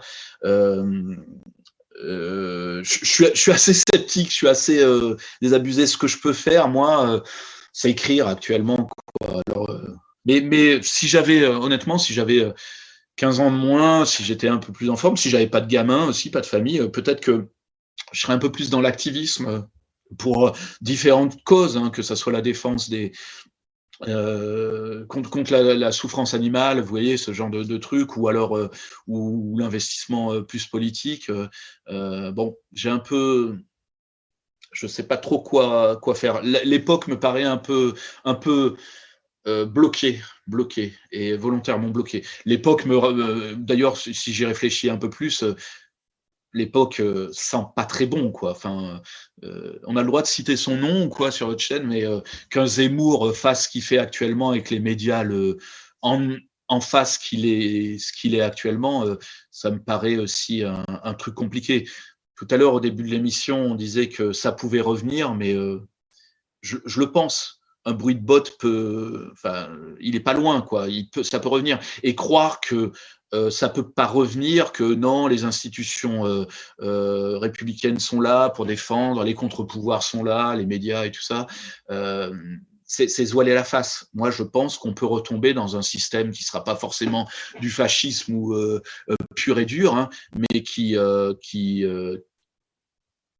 ouais, qui sera près, près de la dictature. Enfin, je, je, je, le crois. En plus, avec des idées nauséabondes, euh, voilà, contre, contre les communautés, contre, euh, enfin, ultranationalistes, euh, voilà. Euh, je, moi, je crois. Quand on me demande ce que je pense de 2021, c'est ça, c'est le risque, quoi. J'ai lu un, un, bouquin aussi d'Antonio Scurati là, qui, qui, mm-hmm. qui, raconte la montée au pouvoir de Mussolini.